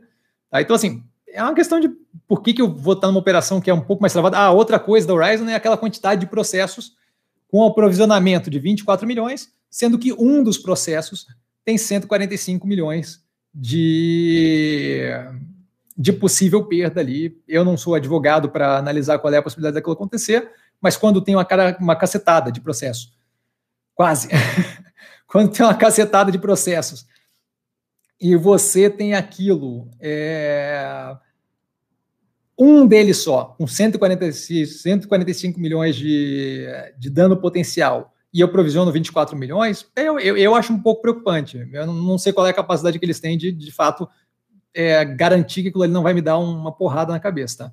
De qualquer forma, acho que vale a pena dar uma olhada na análise do canal, onde eu justamente falo mais a fundo, tá? Alexandre, boa noite, meu amigo. Boa noite, Alexandre. Queria comprar duas ações para incentivar meus sobrinhos, quais você indicaria? Um abraço. É, depende muito do que você quer, tá? Eu vejo como operações assim da, das mais tranquilas que eu tenho no, em carteira, o Banco do Brasil, que eu acho que está tá descontado de um jeito que simplesmente faz zero de sentido, tá? Então eu muito tranquilo com aquela operação. E eu estou olhando aqui mais alguma coisa que eu acho que também está tá, tá bem assim é fora da casinha e que deixaria, me deixaria bem tranquilo, assim, tipo, que, que, que eu não vejo muito como, como dar errado. É... Ah, Ambipar, Ambipar seria uma boa operação também. O único problema da Ambipar é que talvez para eles não tenha tanta graça porque o volume é, não é dos mais fortes e tal. Banco do Brasil. Ah, Mills, Mills também é uma boa operação. Só o, o delta risco ali judiciário incomodaria um pouco. Talvez Banco do Brasil e Ambipar. Ambipar é outra operação que eu vejo assim como completamente descasada da realidade, precificação, com a evolução que ela tem feito. Acho que o pessoal simplesmente não está sabendo é, precificar o ativo. Tá? Então, talvez essas duas, que eu acho que são bem mais fáceis de lidar, não é uma coisa que vai dar muita dor de cabeça, não vai ter oscilações gritantes, nem nada disso, acho que é mais jogo. Tá? De qualquer forma, é, novamente, é bom lembrar que eu não posso indicar, então assim, eu faria isso, tá? Estou dizendo eu com o meu investimento. Ailton, é, boa noite, Messi, boa noite, Ailton. Vitor, IPO da Vamos foi tão abusivo quanto a tentativa anterior da qual a empresa desistiu? Eu não sei porque eu não olhei, tá? É, era restrito, eu tive ali 13 IPOs para avaliar, então assim, eu dou preferência para os IPOs que são abertos, que são justamente aqueles que a gente consegue participar sem nenhum tipo de é, discriminação com relação a já era acionista ou não era acionista, ou é investidor é, qualificado ou não é. Então, eu, eu, preferi nem, nem, nem passar por aquilo ali. Não é como se faltasse análise, eu nem dei olhada, nem, nem olhei a, a operação. O que eu tenho no canal é justamente a análise do. Análise da Simpar no terceiro trimestre de 2020, que é o grupo controlador da Vamos. Léo, boa noite. Boa noite, Léo. É, Moimene, boa noite, Cassiano, boa noite, Moimene. É, primeira vez que pego ao vivo sua live, que ótimo, fico feliz. Conhece CRPG 5, Cristal Pigmento? Sim, conheço, baixo volume, é, vejo como ativo especulativo e realmente não opero na faixa de ativo especulativo. Já me perguntaram isso daí há um tempo atrás, era moda. Eu não vejo sentido em operar, é, em, em investir em operações que não tem propriamente é, volume suficiente para de fato entender como é que é o funcionamento daquilo ali, o quanto de fato é precificado ou não. Aquilo ali é muito mais movimento, fluxo monetário entra, negócio história, fluxo monetário sai, o negócio cai. Eu não tenho qualquer interesse nesse tipo de ativo, tá? Basicamente é isso, mas já comentei algumas vezes aqui, eu não tenho interesse em ativo especulativo. A carteira é composta de inúmeros ativos, mas todos eles com volume consideravelmente é, aceitável, assim. Tá? Tem um outro volume mais baixo ali, mas em geral aceitável. E aí, no, no o básico da Bolsa, a playlist que está no canal, o básico da Bolsa, eu tenho lá justamente a explicação mais aprofundada do porquê que volume é importante, porquê que volume é uma coisa relevante. Tá? Ailton, mestre, você acredita que o Banco do Brasil vem sofrendo devido à dificuldade de se modernizar perante seus pares, ou pelo atraso, pelo atrasado, ou pelo atraso, né? nesse sentido, e por consequência o mercado vem respondendo de maneira negativa? Não, eu acredito que o Banco do Brasil está sofrendo pela incapacidade do mercado de ver é, claramente que aquilo ali não faz nenhum sentido. Tá? É, eu não acho que ele vem sofrendo, eu não acho que ele vem tendo dificuldade de se modernizar, como a gente viu na análise que agora saiu do quarto trimestre, mas nas outras já, já vinha vindo esse movimento. Ele tem racionalizado as agências, ele tem reduzido consideravelmente o, o quadro de funcionários, tem mantido despesa operacional consideravelmente baixa, tem tido melhoria no resultado estrutural consistentemente, é, nativos digitais crescendo a cada trimestre, que, que nada, nada mais significa do que os, os, os clientes novos que vêm direto do online. Tá? Então, assim, um monte de iniciativa positiva, eu não vejo qualquer motivo para estar tá descontado daquele jeito, zero. Tá? É por isso que eu estou comprado overweight para cliente, por isso que eu estou extra comprado para cliente, mais do que eu estaria confortável numa situação normal. Tá? porque eu não vejo qualquer motivo e eventualmente vai, vai raquetar para cima, e a hora que raquetar para cima, é, vou, ter, vou ter feito dinheiro com base pura e simplesmente no, na, na, na falta de noção do, dos outros participantes do mercado. Tá?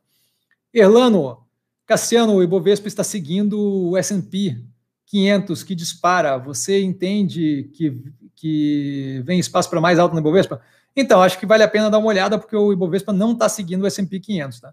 É, o Ibovespa não está quebrando recorde atrás de recorde. O Ibovespa teve uma queda considerável recentemente. O, o tanto o S&P quanto a Nasdaq estão quebrando o recorde o tempo todo. Então não, não está. Se você botar, deixa eu até botar aqui o gráfico aqui, só para dar uma olhada.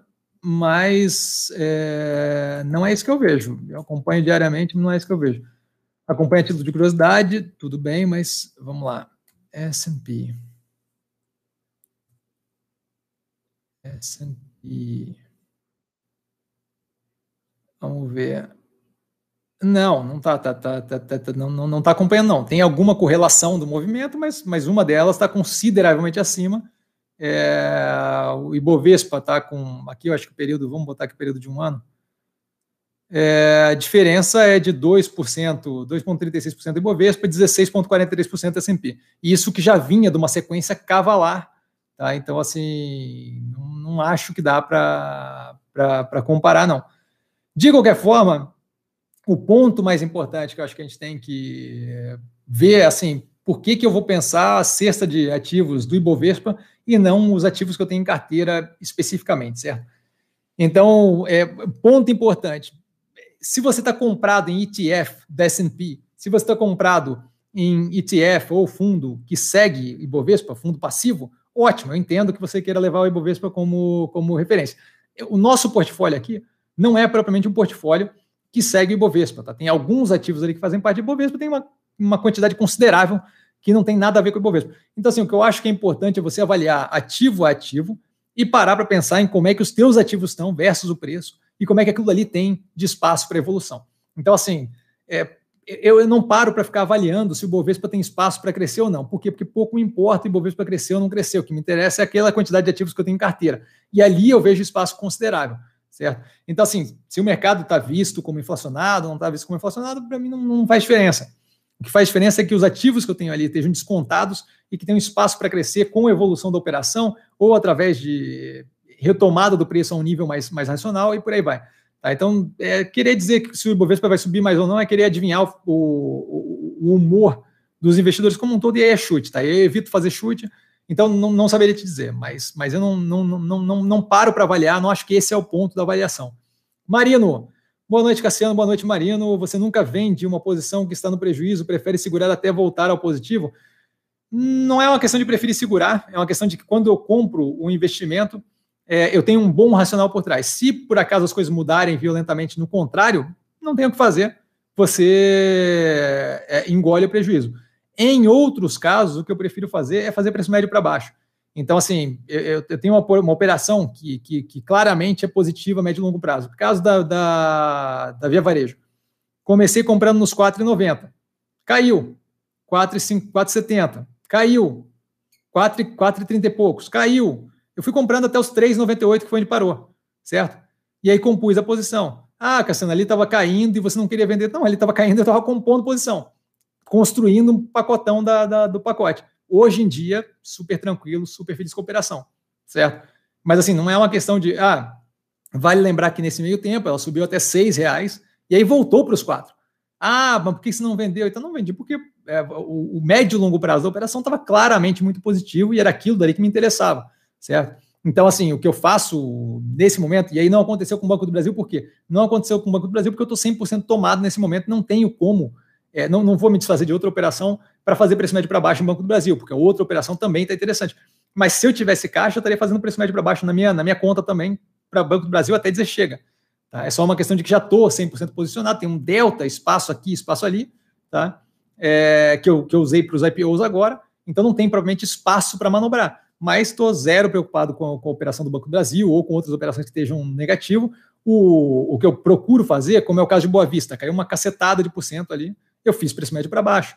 Então, assim, eu vejo para onde é que aquilo aí vai é, e eu estou tranquilo com o médio e longo prazo da operação. Se vão me dar com desconto a operação, maravilha, eu compro mais, e compro mais, e compro mais, até que eventualmente a coisa acontece, certo? Se tiver uma mudança grave, pô, caiu um meteoro na, na, na, na, na sede do Boa Vista, aí não tem como segurar certo? Mas tirando isso, se é uma impressão que o mercado tem com vazamento de dados, ah, eu estou pouco me importando, certo?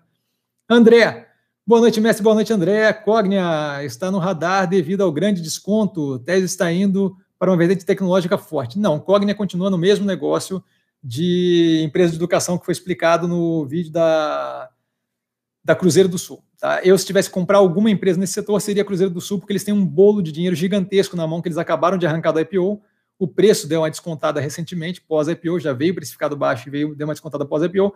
Ali seria onde eu iria alocar, mas ali tem que. Eu, eu não tenho interesse agora no setor como um todo, tá? A gente tem um cenário bem é, pouco claro e possivelmente complicado para esse tipo de operação médio e longo prazo, com insegurança com relação ao emprego, é, insegurança com relação à potência do mercado de trabalho, é, a diferenciação entre EAD, ensino à distância, e presencial, isso tudo vai acabar afetando as operações, a gente tem que ver onde é que aquilo ali vai se equilibrar, não acho que consigo dizer agora. Tá? É, Claire, é, espero que seja Claire, é, ou Clair, cara, por favor, me desculpa se, eu estou pronunciando errado. Boa noite. Boa noite, cara. É, Ivan Lins, Cassiano, o que você acha do OIBR? Olha, eu acho que tem pouquíssima visibilidade, a gente não sabe como é que vai ser é, a operação da empresa, uma vez que ela ficar menor em tamanho, porque grande parte da operação dela vinha de cross-selling. Quando eu tenho várias operações diferentes, eu consigo é, fazer bundles, eu consigo fazer pacotes com internet, celular e blá, blá, isso daí me facilita a venda de vários setores, ela virando só infraestrutura de fibra. Não sei como é que isso vai ficar, não sei como é que vai ser competição entre ela e outros players que têm esse cross-selling e que podem entrar no mercado de fibra sem muita dificuldade. É, não sei como é que vai ficar a negociação final com credores, com o dinheiro que vai sair da, das vendas de, de, de, pedaços da operação. Não sei como é que vai ficar a organização final do, da recuperação judicial. É, não sei como é que vai ser o leilão de 5G, nem que posição ela vai assumir, nem como é que isso vai mudar o mercado aqui para frente. É muita, muita variável, muita, é, é muita falta de visibilidade para tomada de decisão é, com relação ao ativo desse. Tá? Eu não tenho qualquer interesse em operar ali. Darlan, qual a sua opinião sobre lojas Renner? Então, a empresa foi, foi analisada agora, o terceiro trimestre de 2020. Eu, sendo bem honesto, não lembro a fundo qual foi a, a, a avaliação da operação, tá? Então, infelizmente, você vai ter que olhar. É muita empresa, gente. Vocês me desculpem, me desculpem, só no terceiro trimestre de 2020 foram 56 empresas. Então, assim, chega uma hora que tem uma outra empresa que eu simplesmente não lembro. Mas a análise do terceiro trimestre de 2020 está no canal e é aquela opinião, não vi nada mudar nesse meio tempo para que, que me fizesse é, parar e pensar, não, talvez não seja bem aquilo, é bem aquilo, tá? Então, basicamente, é a análise do terceiro trimestre que está no canal. Realmente não lembro da, do, do, do, do qual foi o, o, veredito, assim. Sinto muito, mas minha cabeça tem um limite. Sidney, não dá para entender. Use Minas é 17 reais até primeiro do 4 eu não, não sei do que estamos falando. É, Davi, respeitando o risco elevado, Azul está descontada. Eu não acompanho o preço, é, mas eu não tenho qualquer interesse em nenhuma dessas operações de aviação, tá? A gente não sabe como é que vai ser o, o pós-pandemia e uma parte considerável daquilo ali era justamente. Eu não acho que está descontada, não. Não acho que está descontada mesmo. A gente tem ali um, o, o, preço dela está casado, só, só um pouquinho aqui. É, o preço dela está casado com o preço de com o preço de agosto do de, desculpa de julho de 2019. Eu não acho que tem condições de dizer que a operação está na mesma situação que julho de 2019. Eu não teria coragem nenhuma de entrar nesse negócio, mas nem a, nem a porrada, nem amarrado. Eu não toco na Azul nesse preço. Em geral, assim, teria que dar um preço muito descontado mas eu não troco na, na Azul desse preço nem com uma vara de 10 metros. Assim, tá? Então, não, claramente não está. Preço de. É só pegar a situação que a empresa estava em julho do ano passado e ver se, se você acha que, que faz algum sentido. Mais do que isso, o médio e longo prazo daqui não está dado. Com vacinação ou sem vacinação, a gente tem toda uma questão que a gente tem que ver de como é que vão ser a. como é que vai ser a, a volta ou não e em que proporção de voo comercial, de, de, de, de, desculpa, de voo corporativo. Então, assim, eu não sei mais o quanto eu vou ter de visita a cliente, é, de é, convenção e por aí vai. Aquilo ali vai afetar claramente tanto a operação da Azul quanto a operação da Gol. Eu não tenho qualquer interesse nesse tipo de operação nesse momento. Tá? Eduardo, obrigado por responder sobre BRML e Guatemi. É, já assisti seu vídeo sobre Guatemi, parabéns pelo trabalho, melhor canal fundamentalista do YouTube, merecia pelo menos um eu imagino que seja um milhão de inscritos. Maravilha, cara. Muito obrigado. Fico honrado com as palavras de verdade. É, fico muito feliz, sempre feliz em ajudar e, e que bom que, que, que agrega. Vitor, é, pão de açúcar teria subido demais para tentarmos pegar o spin-off do açaí. Eu não sei o porquê que eu ia querer pegar o spin-off do açaí, certo? É, a operação continua a mesma. Se eu estou separando a operação do açaí daquela do, do pão de açúcar, a diferença que faz é no imaginário do investidor, porque o que vai acontecer é que eu vou separar a operação do atacarejo, que é uma operação mais interessante do que a outra, da outra. Então, assim, eu não vejo nenhuma lógica e nenhuma geração de valor, inclusive, nesse spin-off, tá? É, não, não, vejo qualquer sentido. É, acho que o pão de açúcar perde valor consideravelmente com o spin-off da açaí. Não sei qual é a estrutura que vai ser aquele spin-off, não sei se eles vão sair, é, o quanto eles vão sair, se eles vão sair do controle, se eles vão sair, imagino que não, mas não sei se eles vão vender, se, se vai ser um spin-off de 10%, 50% de toda a operação, mas eu não vejo qualquer motivo para entrar. Primeiro, porque a operação é de supermercado. Segundo, porque não é das melhores supermercados que tem no Brasil. É, prefiro 200 vezes mais Carrefour. É, e terceiro, porque é isso, assim, é, eles estão fazendo a cisão do Pão de Açúcar da parte de atacarejo, que é justamente a parte que faz sentido, mais sentido. Tá? É a parte menos desafiada, menos, menos, menos pressionada nesse momento. A gente viu isso daí durante toda a operação do Carrefour. Tá? Então, eu não vejo nenhum sentido do porquê que seria uma jogada entrar ali. Tá? Mais do que isso, eu dividi a operação em duas, a mesma operação, zero de, de, de efeito, certo? É, se for feito através de um follow-on, do follow-on, maravilha eu arranjo mais sócio e boto mais dinheiro para dentro. Eu tenho que acreditar que eles vão fazer um bom uso daquela grana e tem que ver o quanto aquilo ali vai ser de oferta secundária. Então, assim, sem compreender o que vai ser feito ali, não tem como tomar uma decisão, certo? Não tem os dados suficientes para tomar uma decisão. Então, não, não tem qualquer interesse em tocar ali. Davi, é, YouTube 4, Itaú, deve dar ações da venda da XP. Deve dar é ótimo, né? É, o que, o quanto isso deve valer a pena ao investidor de Itaú e Itaúsa? É, novamente, mais uma vez, a questão da cisão. Se você é dono do Itaú, você é dono dessas ações da XP. O fato dele dividir, separar para você, não deveria fazer qualquer diferença, certo? Você vai ser acionário dele, nesse momento você é acionário da XP, acionista, desculpa, da XP, através do Itaú, depois você vai ser acionista da XP e do Itaú separados. O Itaú vai valer menos, porque a ação ele te deu, e deu para os outros sócios, e a XP vai valer aquele valor dela. É, é, é um malabarismo bonito, mas assim, deveria fazer zero de diferença, certo? O que vai fazer diferença é que você pode tratar os dois de forma diferente, então você ganha um pouco de escolha. Mas basicamente é isso, eu não vejo como geração de valor nenhuma, tá? É... Para mim, zero de alteração, que vai fazer, para não dizer zero de alteração, você ganha o direito de se desfazer ou do Itaú ou da XP de uma forma separada, tá? E o deve fazer ali, deve dar, eu, eu, eu, cuidaria, porque deve dar não quer dizer absolutamente nada. A gente tem que ter, a gente tem que trabalhar com fato efetivo e não com burburinho de mercado, tá? Então, vamos deixar eles tomarem uma decisão, aí a gente avalia o que, que é. Mas eu não vejo como nenhuma diferença. A diferença é que você ganha o poder de escolha de poder se desfazer dos ativos separados, mas basicamente é isso. Não vejo geração de valor nenhuma. Paulo, o que acha da BR Distribuidora? A BRDT é, eu, eu, vejo como interessante, só prefiro violentamente ultrapar. É, fiz análise das duas tempos atrás, ultrapar, como está em carteira, sempre tem análise uh, atualizada. Então, terceiro trimestre de 2020 já está bastante tempo no canal. É, gosto da operação, é diversificada. Isso daí é um ponto bem positivo. Tá, o ultrapar, né? Estou falando. Todo no movimento de é, venda agora da Oxiteno e possivelmente da Extra Farma, que vai liberar bastante capital para a compra possível de uma refinaria, o que torna a operação mais sinérgica, mais encaixada, é, vinculada ali com o cerne da operação dela. E isso daí é super positivo. A BRDT não tem esse mesmo movimento. Acho que foi é, bem positivo sair da, da Petrobras, e aquela época toda ali teve toda a, análise da operação, e inclusive comparando com a Ultrapar, mas eu acho que o, a diversificação e o, a, a, vontade do crescimento da Ultrapar é, e o plano mais acertado, eu vejo como mais positivo. E eu não tenho interesse em ter duas distribuidoras de combustível no, na carteira, porque eu não acho que é um setor que merece é, diversificação. É, é basicamente ali atravessar combustível. No caso da BR da, da Ultrapar, não, né? porque a Ultrapar tem toda uma outra operação em conjunto. O Oxiteno, que é, que é petroquímica, a Extra Farma, que é uma operação muito menor, mas que não deixou de ser algo que agora vai poder é, render um, uma boa grana ali para a operação é, ultragás, é, ultracargo, que faz transporte de líquidos, em geral combustível e gás. Tá? Então, assim, são operações que eu acho mais interessantes. Então, basicamente, custo de oportunidade, tá? Mas BR Distribuidora tem analisado no canal há algum tempo atrás, tá? Vale a pena dar uma olhada na análise só para ver ali estrutural do, do que eu falo do ativo.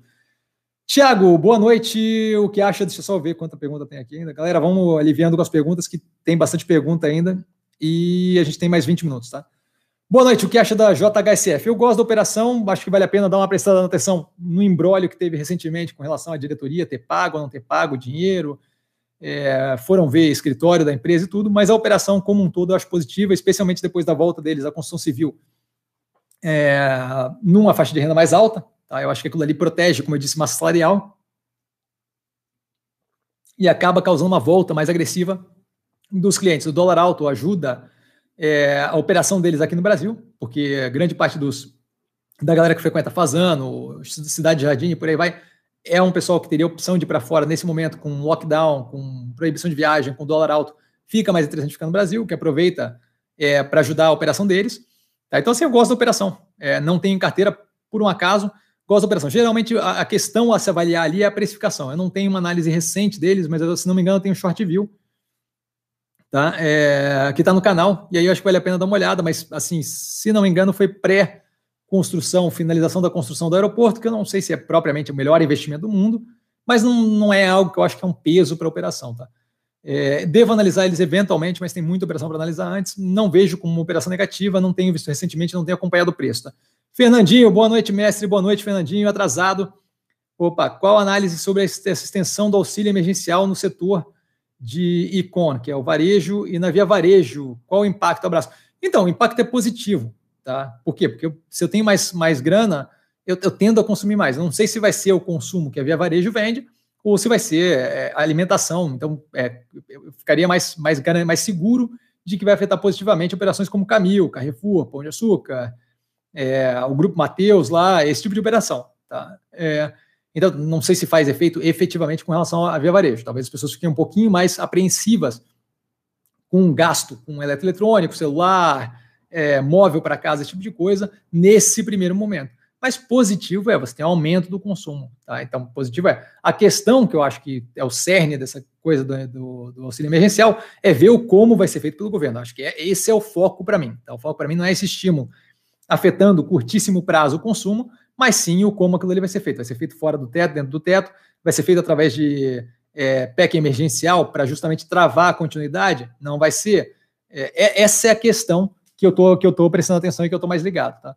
Então, acho que é esse o foco. Mas positivo, com certeza é. Tem mais dinheiro disponível, vai ter mais gasto, mais gasto, é maior faturamento e, por conseguinte, lucro, geração de caixa operacional e por aí vai para operações do, do setor de varejo.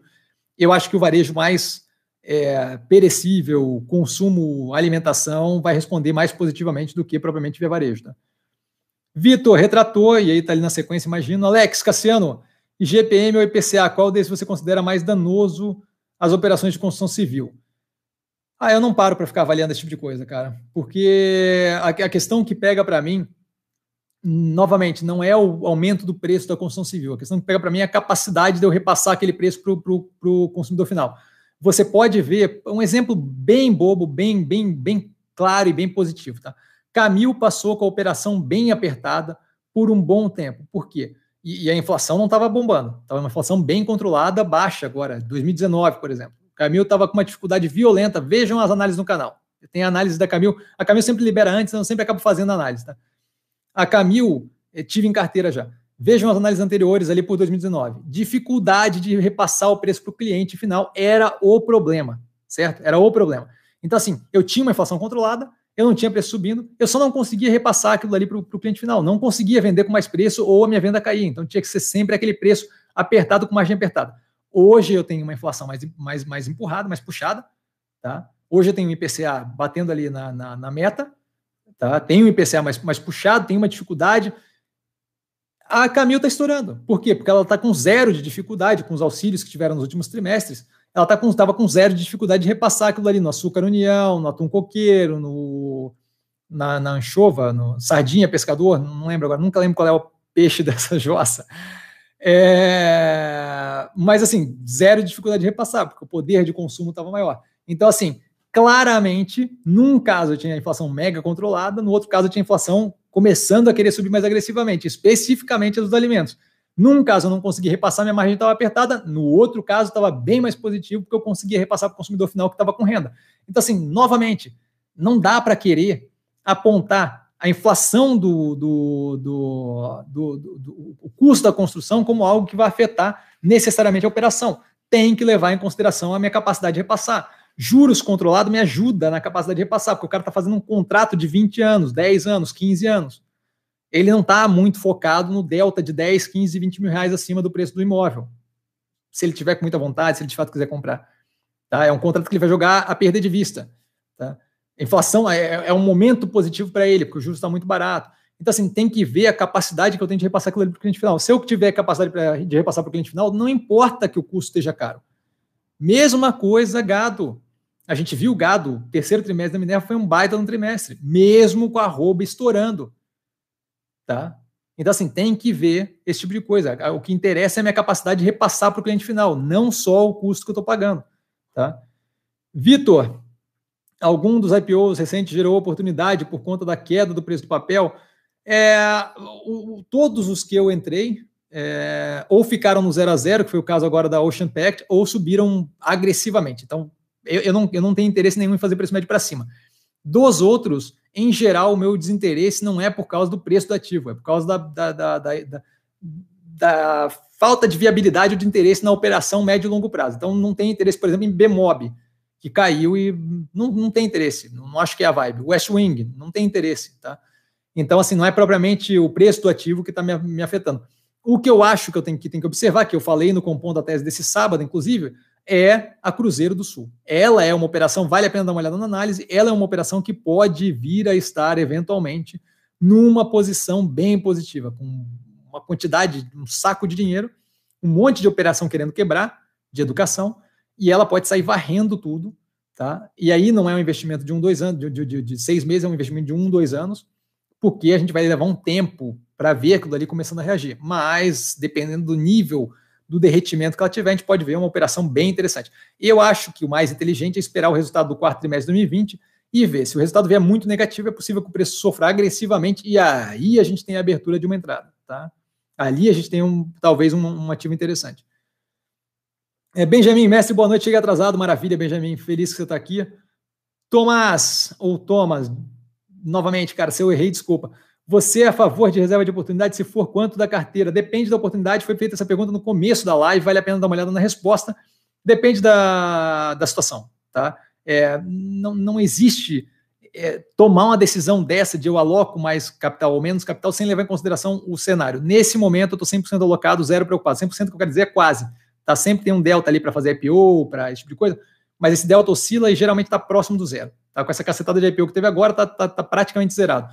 Então, assim, nesse momento, zero de, de, de reserva de oportunidade, nenhum interesse nesse tipo de coisa agora, porque a gente tem uma situação que veio de uma, de uma, de uma situação terrível de curto prazo e deve ter uma melhoria natural e crescente com a evolução de vacinação, redução de casos, uma possível vacina, aí a vacina, uma possível, uma possível tratamento, o negócio aí, o remédio para artrite, eita, o remédio para artrite da Roche, se não me engano é Roche, é, fazendo efeito, você, você começa a ter uma redução no nível de morte pela doença, você torna a doença algo mais palatável, não no sentido humano nem nada, mas assim, no sentido de, de, de, de o fato de você ter menos gente fazendo fila para UTI, por aí vai, torna um negócio menos terrível, isso daí deve fazer uma subida considerável da maré como um todo, então está alocado em geral, é, é, eu vejo como positivo. Tá? Antônio é, Cassiano, BR Properties, não acha que está extremamente defasada? Não acha que poderia fazer compra, fazer compra mais agressiva? Então, Antônio, eu, acho, eu tô rindo aqui, cara, porque eu fiz análise da BR Properties exatamente esses dias, tá? Do quarto trimestre já, ela divulgou o resultado recentemente, não tinha análise para fazer, eu fiz dela.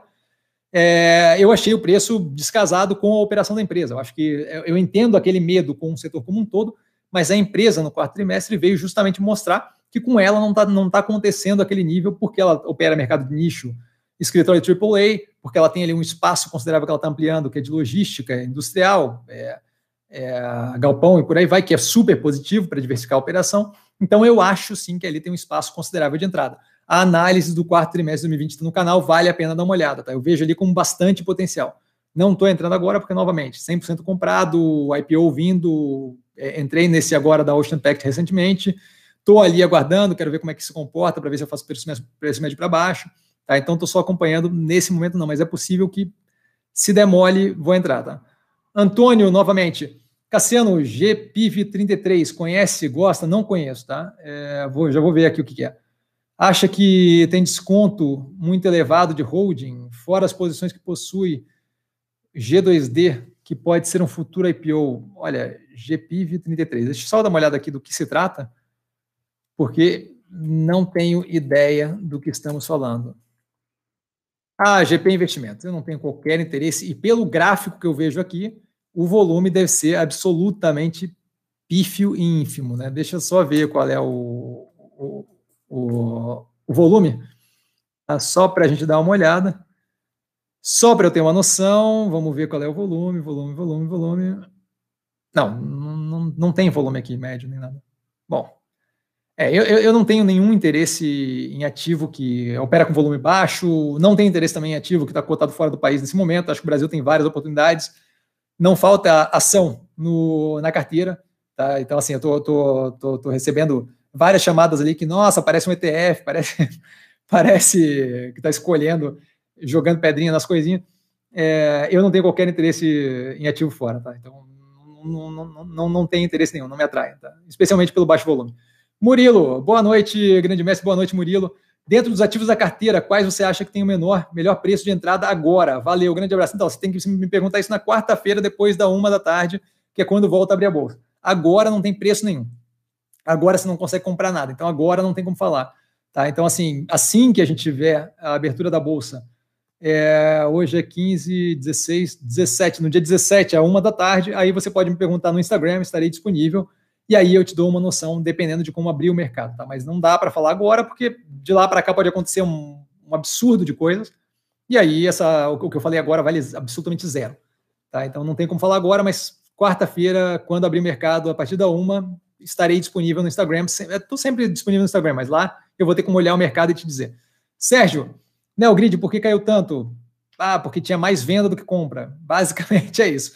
Efeito de curto prazo. É, se eu tivesse que chutar, seria uma galera viu bater na resistência ou na, sei lá como é que eles falam, na, no suporte ou na resistência, ou viu que o gráfico deu desenho do martelo invertido de Thor, e aí parecia que o martelo estava indo na direção do quasar e estava flipando, e aí eles acharam que tinha que vender porque a fase da Lua estava em minguante com aquela, com aquela conjunção toda. Então, se eu tivesse que chutar, seria isso. Eu estou super tranquilo, não liquidei absolutamente nada, zero preocupado com médio e longo prazo. A gente nem viu ainda nada com relação à empresa desde o IPO. Então, não vejo qualquer racional para aquilo ali, mas, novamente, né, é, tem toda a galera que opera baseada em gráfico, e aí é, é, não, não tem muito como dizer, né, não tem muito como. Eu, eu, eu assim, ó, basicamente, movimento de curto prazo, não, não, não, não perco minha cabeça, não perco meu tempo é, parando para tentar avaliar, porque não, não vai vir resposta, tá? Davi, gosto muito de RBR3. A longo prazo, porém, vejo gente muito boa fugindo dela. Será que eu fui contaminado pelo fanatismo? Olha, não sei se fanatismo, assim, eu não, eu não, não tenho propriamente algo contra a operação, tá? Eu acho que assim, está num setor que é meio complicado. Novamente, voltamos para aquela questão do seguro que eu comentei antes, que eu comento sempre, tá? Eu tenho um bolo de grana que eu recebo dos prêmios de seguro. Aquele bolo vai investido, geralmente, preferencialmente em ativo livre de risco, que hoje em dia paga tem, tem, em grande parte deles tem, tem, tem é, perda real, né? Eu, quando eu boto contra a inflação, eu tenho perda ao invés de ganho. E aquilo ali deveria ser o dinheiro que ia me gerar ganho financeiro e o pagamento do sinistro, que deveria ser menor do que esse ganho que eu tenho. Isso agora, nesse momento, está muito complicado de fazer. Essa situação já torna o setor de seguro, mesmo sendo resseguro, não mais interessante do mundo. Tá? Além disso, a gente vê uma sequência de, não vou nem chamar de fraude enganação, mas assim, uma sequência de, no mínimo, é, desencontros ali da gestão, de negar que vai sair de, é, diretor, é, diretor não, é, membro do conselho, e na segunda-feira sair, de falar que aparentemente saiu da, da relação com investidores, ou eles não negaram, pelo menos, que o Warren Buffett era investidor, e não era, de ter conta é, feita de um jeito escuso, vamos botar entre aspas aqui, no balanço, e, e aquilo ali refletir negativamente, eu não tenho coragem de entrar na tipo assim, tá? É, por quê? Porque tem coisa melhor, tem coisa que não me, não, me, não me faz passar por esse tipo de perrengue. Fora isso, o setor. Tá? Eu não tenho qualquer interesse ali. E falo isso desde, a, desde bastante tempo já aqui. Vocês verem o histórico aqui, vocês vão ver em várias lives falando: olha, não toco em RB com uma vara de 10 metros. Bernardo, boa noite. Cheguei atrasado, mas estou vendo a velocidade 1, tô vendo a velocidade 1,5. Ótima live, valeu, cara. Eu acho engraçado que você consegue. É, eu, eu, falo quase em velocidade 2, é impressionante que você consiga assistir em velocidade 1,5. Se tiver, dá um tapinha nas costas aí por mim que show de bola. Tsar, é, falando em supermercado, fico surpreso porque a ação do supermercado não decola. Carrefour, Grupo Mateus, supermercado vive cheio, a fome não para. Então, acho que não decola porque a gente está vendo como é que vai ser pós-pandemia, né? Uma vez que liberar restaurante, sair de casa, que você não tiver mais que ficar trancado, eu imagino que aquele consumo ele deva cair consideravelmente, certo? Eu, por exemplo, vou adorar ir para um barzinho, ir para um restaurante, é, sair e poder curtir um pouco mais. Então, assim, você vai ter uma queda considerável no faturamento desse tipo de operação. Eu acho que o mercado está começando a querer precificar isso médio e longo prazo. Tá? Então, acho que esse é um bom motivo para parar para pensar. Antônio, fala Cassiano, beleza? Opa, beleza, Antônio. Muita gente querendo adivinhar preço baixo de ação, sem nem saber qual é o case. Eu acho que tem muito disso, e é, essa é uma ideia, essa é uma das coisas que eu gostaria de justamente tentar é, reduzir aqui com o mercado financeiro. Por isso que eu, pô, quando falam, ah, Cassiano, preço-alvo, não dou preço-alvo, não, não vou ficar falando preço-alvo porque, é, porque é chute. É chute, eu vou. É, é, eu tratando vocês com desrespeito se, se eu começar a chutar aqui. A mesma coisa é isso, ah, qual é o preço para comprar? Não tem preço para comprar, tem é o quê? É, começar a compor uma posição. Pô, o preço esticou um pouco mais, começa a compor a posição com 30% que você está disposto a alocar e vai fazendo um preço médio para baixo caso caia. Subiu, é um ótimo investimento com menos dinheiro. Caiu, você consegue fazer um preço médio para baixo. Mas basicamente é isso, sabe? Então não tem muito essa questão de tentar acertar fundo, é chute, 100% chute, não tem matemática que fecha ali para você dizer onde é que está. Ah, mas eu conheci um cara que acertou. Sim, acertar uma vez não é acertar. Eu, tem, tem gente que acerta na Mega Sena, não quer dizer que o cara sabia qual era o número, quer dizer que o cara chutou e deu certo, maravilha. O, o, o, que, o que diferencia chute de saber o que está fazendo é a consistência do acerto, certo? Acertar de vez em quando não é, não é, não é, não é, não é saber o que está fazendo, certo? Então, é basicamente isso.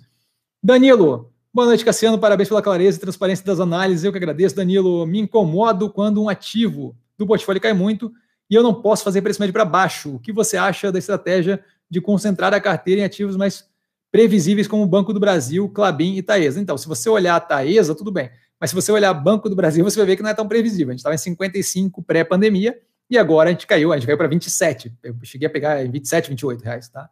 Então, assim, previsível mais ou menos. É...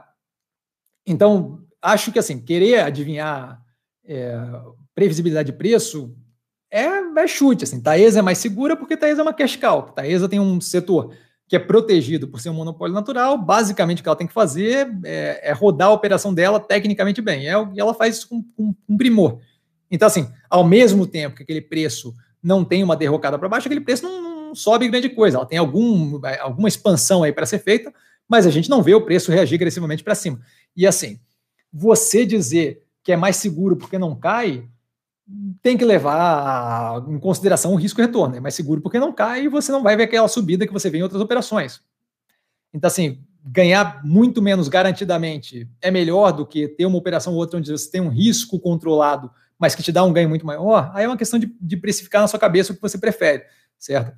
Operações, por exemplo, como o Burger King, eu acho que tem um potencial violento, um risco considerável, mas é só essa brincadeira de curto prazo paga mais do que está comprado 100% em Taesa, você entende?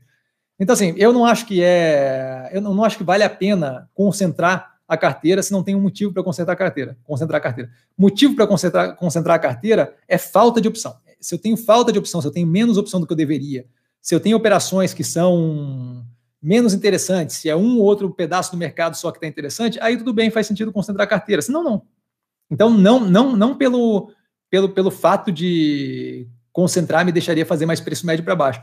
Outra coisa é essa, o fato de não fazer, é, essa parte do psicológico tem que aprender a lidar, tá? Se você vê a análise do quarto trimestre de 2020 do Banco do Brasil, agora você vai ver que o meu preço está consideravelmente acima do que está agora. Eu adoraria estar tá fazendo preço médio para baixo, mas eu tenho outras operações que nesse momento são mais interessantes. Eventualmente, se a coisa liberar algumas operações que eu consiga fazer preço médio para baixo no Banco do Brasil, show de bola, farei. Mas assim, é, o fato de estar 100% locado quer dizer que outras coisas são muito interessantes para você. Não quer dizer necessariamente que você, você não vai se arrepender de não estar fazendo preço médio para baixo se aquela operação que estava alocada e não te permitiu fazer preço médio para baixo estourar, certo? Então, assim, tem que, tem que cuidar com esse negócio de. Esse, esse, esse, é, esse negócio de querer adivinhar qual é o preço que vai ser no curto prazo é muito engenheiro de obra pronta, sabe? a gente gosta de. O cérebro da gente tende a querer levar a gente a pensar, pô, se eu tivesse feito isso ou aquilo, isso não tinha acontecido, mas não tinha como saber qual informação que você tinha naquela época. Tá? Então, assim, é, pegar um pouco mais leve com a gente, cobrar um pouco menos é, a bola de cristal na nossa cabeça. A gente toma, a gente faz o melhor que a gente pode com as informações que a gente tem. E é isso que a gente pode fazer. Tá? Eventualmente, uma operação dessa que estava alocada e se não fez preço médio para baixo estoura, aquele teu rendimento pode te ajudar a fazer preço médio para baixo naquela operação que você estava é, querendo. Mais do que isso, se aquela operação que você queria fazer preço médio para baixo derrete mais uns 10%, você vai ficar feliz que não conseguiu fazer naquela hora.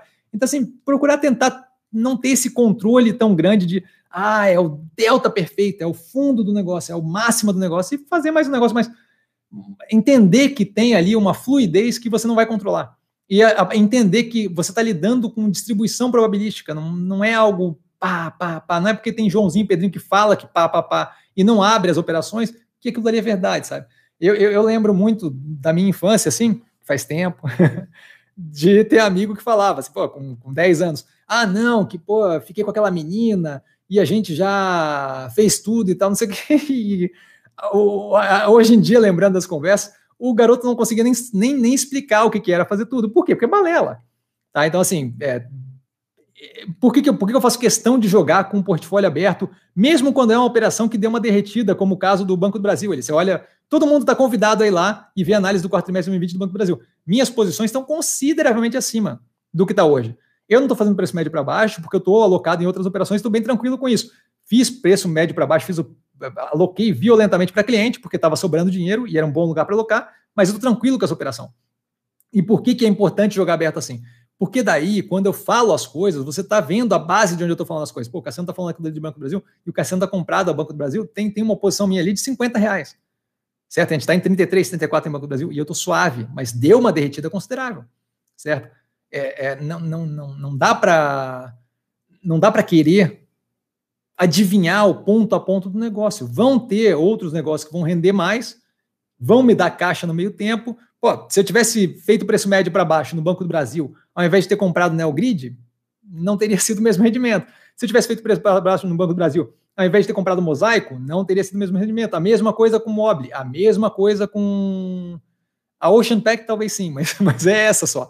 Tá? E mesmo assim, vamos ver aí o médio e longo prazo como é que vai. Então, assim, não, adianta querer ficar adivinhando ponto a ponto do negócio. A gente tem que entender que isso daqui é, é, é, é, um, é, uma, é, uma sequência, é, uma, é um campo vetorial violento com várias é, distribuições probabilísticas. Não é, não, não é algo que você vai acertar na tampa. E não, e se cobrar isso é, é pedir para ficar frustrado o tempo todo. Uma vez que você aceita isso, teu investimento na bolsa vai ser muito mais feliz. Tá? Por que, que eu falo, pô, é, quando a gente aprende a pensar bolsa, a gente opera com mero detalhe? Porque o ponto não é propriamente a compra e a venda do ativo. O ponto é pensar o mercado financeiro, compreender o mecanismo das cordinhas, compreender macroeconomia afetando, microeconomia afetando, decisão política, é, influência de um ou outro player que afeta é, psicologicamente o mercado e fazer com que tudo aquilo funcione para que você veja o longo prazo. Isso não significa acertar, arrancar cada migalha de cada espremida, de cada suquinho, de cada investimento. Eventualmente eu saio de investimento com 10, 15% a mais para ganhar. E eu estou tranquilo. Eventualmente eu fico mais tempo preso no investimento, fazendo o preço médio para baixo, mas agora não consigo, faço depois e eventualmente pá, subiu, maravilha. Eu vi é, via varejo de 4 para 6, de 6 para 4, esse de 6 para 4, você fica imaginando como é que não é ver aquilo ali descer. Mas tranquilo, porque o longo prazo é o que eu estou interessado. Aquela oscilação do curto prazo não deveria me incomodar, certo? Porque aquilo ali não consigo adivinhar, aquilo ali não vou conseguir medir, e aquilo ali só vai me, me causar estresse e só vai. É, me, quando eu fico escutando, quando você, você fica, ah, mas tal carinha falou isso, mas tal carinha falou aquilo, meu amigo, joga aberto e aí a gente vai ver quanto qual é o percentual de acerto. Porque ficar se baseando no Joãozinho, o Pedrinho falou que acertou X ou acertou Y não é realista. É como ficar se baseando num amigo de 10 anos que falava que já tinha feito tudo com menina e nem sabia do que se tratava, porque é uma criança de 10 anos. Pô. Então, assim, é, eu, eu, sei que eu me estendi aqui, mas achava achei que, que fosse importante. Josias retratou, João Lucas retratou. Vidalvo, Cassiano, como uma empresa brasileira pode lucrar com créditos de carbono? Então, se não me engano, a Clabin já está fazendo isso, tá? E outra operação que está fazendo isso é a própria Horizon, não é? Eu não, não lembro agora, mas tem algumas operações já fazendo isso. Várias maneiras, tá? Você tem basicamente duas formas ali de lidar com crédito de carbono. Uma delas é retirando o carbono da atmosfera, tá? Quando eu planto árvore, por exemplo. Outra delas é evitando jogar mais carbono na atmosfera, tá? É quando eu, faço alguma coisa preventiva, é, como redução de, de, emissão de gases, quando eu, a Ambev agora, por exemplo, está fazendo um, um, trabalho de é, começar a trocar a frota dela por caminhão elétrico. Isso daí é um, é um movimento. Tá? Quando eu paro com uma usina, é, quando, quando eu começo a comprar usina, por exemplo, quando eu começo a comprar, por exemplo, energia da Engie, que eu tenho garantido que vem de fonte renovável, isso é outra forma. Então, assim, o, o setor como um todo, o negócio específico da compra e venda, não sei como é que funciona a fundo, não é algo que que eu, que eu aprofunde, mas basicamente são essas duas formas. Você tem como retirar carbono da atmosfera ou parar de emitir é, o quanto você emitia antes. Né? E aí isso daí gera a possibilidade de ter um, um, negócio entre as partes, onde eu, que sou, por exemplo, uma operação de, de extração de petróleo, não consigo parar é, com, algumas, é, com algumas questões, como, por exemplo, quando eu tenho o posto de petróleo, eu tenho aquela chama em cima, no né, flare que chama, é, que está queimando o, o, o, gás que sai dali, que vaza junto com a saída do, do óleo. Aquilo dali é um negócio que é meio difícil de eu parar. Então, ao invés de eu parar com aquilo dali, eu, eu, eu pago para que outra pessoa emita menos para que aquilo dali fique palatável no, no somatório geral mas eu não saberia te dizer como funciona o setor em si de compra e venda e negociação de crédito de carbono, tá? Imagino eu que seja em, por meio de leilão, tá? Bruno, qual você acha mais interessante, Clabin, Suzano ou Irani? Clabin, tá? Suzano tem uma análise mais antiga no canal e a Irani, se não me engano, no segundo trimestre, no segundo trimestre analisado no canal, tá? E aí tem toda a explicação do porquê que eu gosto de uma e não da outra, tá? A Clabin foi analisada já o quarto trimestre, que é uma operação que está na carteira, gosto bastante, está analisado no canal. Josias, é... cadê? Peraí, me perdi. Maravilha, foi. Cassiano, peguei quase tudo que pedi no IPO da Ocean Pact. Pedi 50 mil para levar 20, por isso que eu acho que tem que cuidar para não fazer isso. Agora estou com mais do que queria. Você acha que eu devo segurar ou vender parte sem lucro? Eu estou bem tranquilo com a operação no médio e longo prazo. Se fosse eu, eu ficaria tranquilo, é, aguardaria algum tempo para justamente poder ver como é que. Assim, ó, eu esperaria tranquilo, tranquilo, tranquilo para ver o resultado do próximo trimestre. A operação vem vindo bem, tá? É uma operação que rende paulatinamente, é uma operação que tem todo. Agora recebeu uma paulada de dinheiro do IPO, então deve conseguir expandir a operação. Então não vejo por que ficar preocupado. Tá? Acho que está desconfortável, começou a dar ali os seus 7, 10%, liquida um pedaço. Tá? É algum lucrinho e é importante estar tranquilo com a operação, porque se você não tiver tranquilo com a operação, a hora que o bicho pegar e que tiver alguma oscilação mais agressiva, você não vai conseguir segurar as pontas. É a hora que você não conseguir segurar as pontas, aí você vai fazer besteira. Então, assim, saiu agora, abriu quarta-feira. Vale lembrar que quarta-feira vai ter baixo volume, bababá, é meio, é meio período só, e por aí vai. A gente tem quarta que já cai numa quinta, que já cai numa sexta, semana de carnaval. Então, vale a pena cuidar com tudo isso, entender que aquilo ali é um mercado mais fraco pós-carnaval, meio do carnaval, tá? Mas assim, eu ficaria tranquilo. Eu eu, eu tava quando quando começou a ameaçar abrir caindo, que quando estava o preço teórico começou a ameaçar abrir caindo, eu estava com ordem pronta para dar nos 10 e 10, para pegar mais, mais ação da Ocean Pact. Então, assim, eu estou muito, muito tranquilo com a operação médio e longo prazo. Eu só acho que agora é, é, ficar tranquilo. Eu não acho que vale a pena vender nem com prejuízo, nem no zero a zero. Novamente, é o que eu faria Tá? É o que eu faria. Eu, se tivesse entrado com mais do que eu estava disposto a entrar, não estaria preocupado. A operação é bem amarrada. Nessas horas, o que eu aconselho é fazer é o quê? Vá no vídeo do IPO do canal, escute o IPO de novo, faça a avaliação junto comigo, veja o que eu estou falando e vê se, se, se bate na cabeça. Se casa com o que você está pensando, relaxa. Relaxa, porque daí não adianta querer adivinhar o que vai acontecer. E outra coisa que eu aconselho é não ficar olhando o preço. Ficar olhando o preço a cada 10 minutos é para quem tem estômago. Não tem estômago, não fica olhando porque vai dar besteira vai ficar estressado, não vai ajudar em nada. A menos que você consiga mudar o preço com, seu, com o poder da mente. Se você conseguir mudar o preço com o poder da mente, aí eu tenho umas três ou quatro pedidos para fazer para você que eu te conto depois pelo Instagram. Tá? É, mas se não consegue mudar o preço com o poder da mente, não, não adianta. Tá? É, então, assim, dá uma olhada no IPO quantas vezes for necessário. Toda vez que você falar, putz, eu estou desconfiado, vai lá e reafirma. Escute o IPO e veja o que eu estou falando, porque a operação está bem amarrada. O backlog é consideravelmente grande eu faço uma extrapolação lá com crescimento de 42, 46,2%, 42%, que é um crescimento agressivo, e mesmo assim dá até 2023, se não me engano, quase, de backlog pago. Tá? A operação roda bem, a empresa gira bem. Então, assim, eu estou zero preocupado. Tá? A, a, gente acabou de ver um aumento agora no preço do petróleo, tá? que, que, que é o que é grande é, parte dos clientes deles ali, para 60 dólares. Então, eles vão estar tá, é, flush with cash, tá? vão estar tá com bastante grana não é como se fosse interessante para eles reduzir aquele tipo de operação. Então, olha, o momento é bem positivo, tá? Brida, mestre, poderia falar sobre local web? Tem análise do IPO no canal, para mim é basicamente a mesma ideia, tá? Ah, o preço subiu trocentos por cento, eu acho ótimo. OGX subiu 1.200%, tá? 1.200% não é eu chutando um número, 1.200% é o número, subiu 1.200% do IPO. Tá? Então, assim, eu não vejo é, sustentabilidade na operação médio e longo prazo, não me interessa, não me, não, não me agrada. Eu não tenho interesse, fico super feliz que a galera ganhou trocentos por cento. Eu não consigo operar uma operação que para mim não, não, não vinga médio e longo prazo, não faz sentido. A análise do IPO da Local Web que está no canal é justamente a minha cabeça, é, continua exatamente a mesma. Tá? E acho que vale a pena lembrar que as compras que ela está fazendo agora tem que ser engatadas na operação e a gente tem que ver o que, que aconteceu é, com relação a como é que vai ser encaixado aquela operação e quanto aquilo ali vai, vai render de lucro, tá? É, o Tsar me falou que eu esqueci de uma pergunta da Mosaico. Puts. Ah, agora para encontrar vai ser tenso. Deixa eu só. Pô, galera, se, se alguém puder postar a pergunta da Mosaico que eu deixei passar, sinto muito mesmo. É bastante coisa na cabeça. Se alguém puder postar ali embaixo uma cópia da pergunta da Mosaico, tá? Eu agradeço, por favor. É, e galera, assim, vamos parar com as perguntas que eu tô. Já passei do tempo violentamente aqui. O Brida mandou um boa noite na sequência, boa noite. João Lucas, aproveitando o que acha da Romi? Romi analisado no canal, não tem interesse. Acho que abertura comercial vai. Bom, analista no canal, acho que vale a pena dar uma olhada, uma olhada na análise do canal, porque eu não vou conseguir descrever o que eu escrevi lá. É, pura e simplesmente porque faz algum tempo e é muita análise na cabeça. Tá? Tem o terceiro trimestre de 2020 analisado no canal, então o último resultado, tirando esse recente agora, acho que vale a pena dar uma olhada lá, tá? Pura e simplesmente, João, porque eu não vou conseguir lembrar agora dos pontos que foram colocados lá, tá? Apaguei a mensagem de cima porque você acabou respondendo.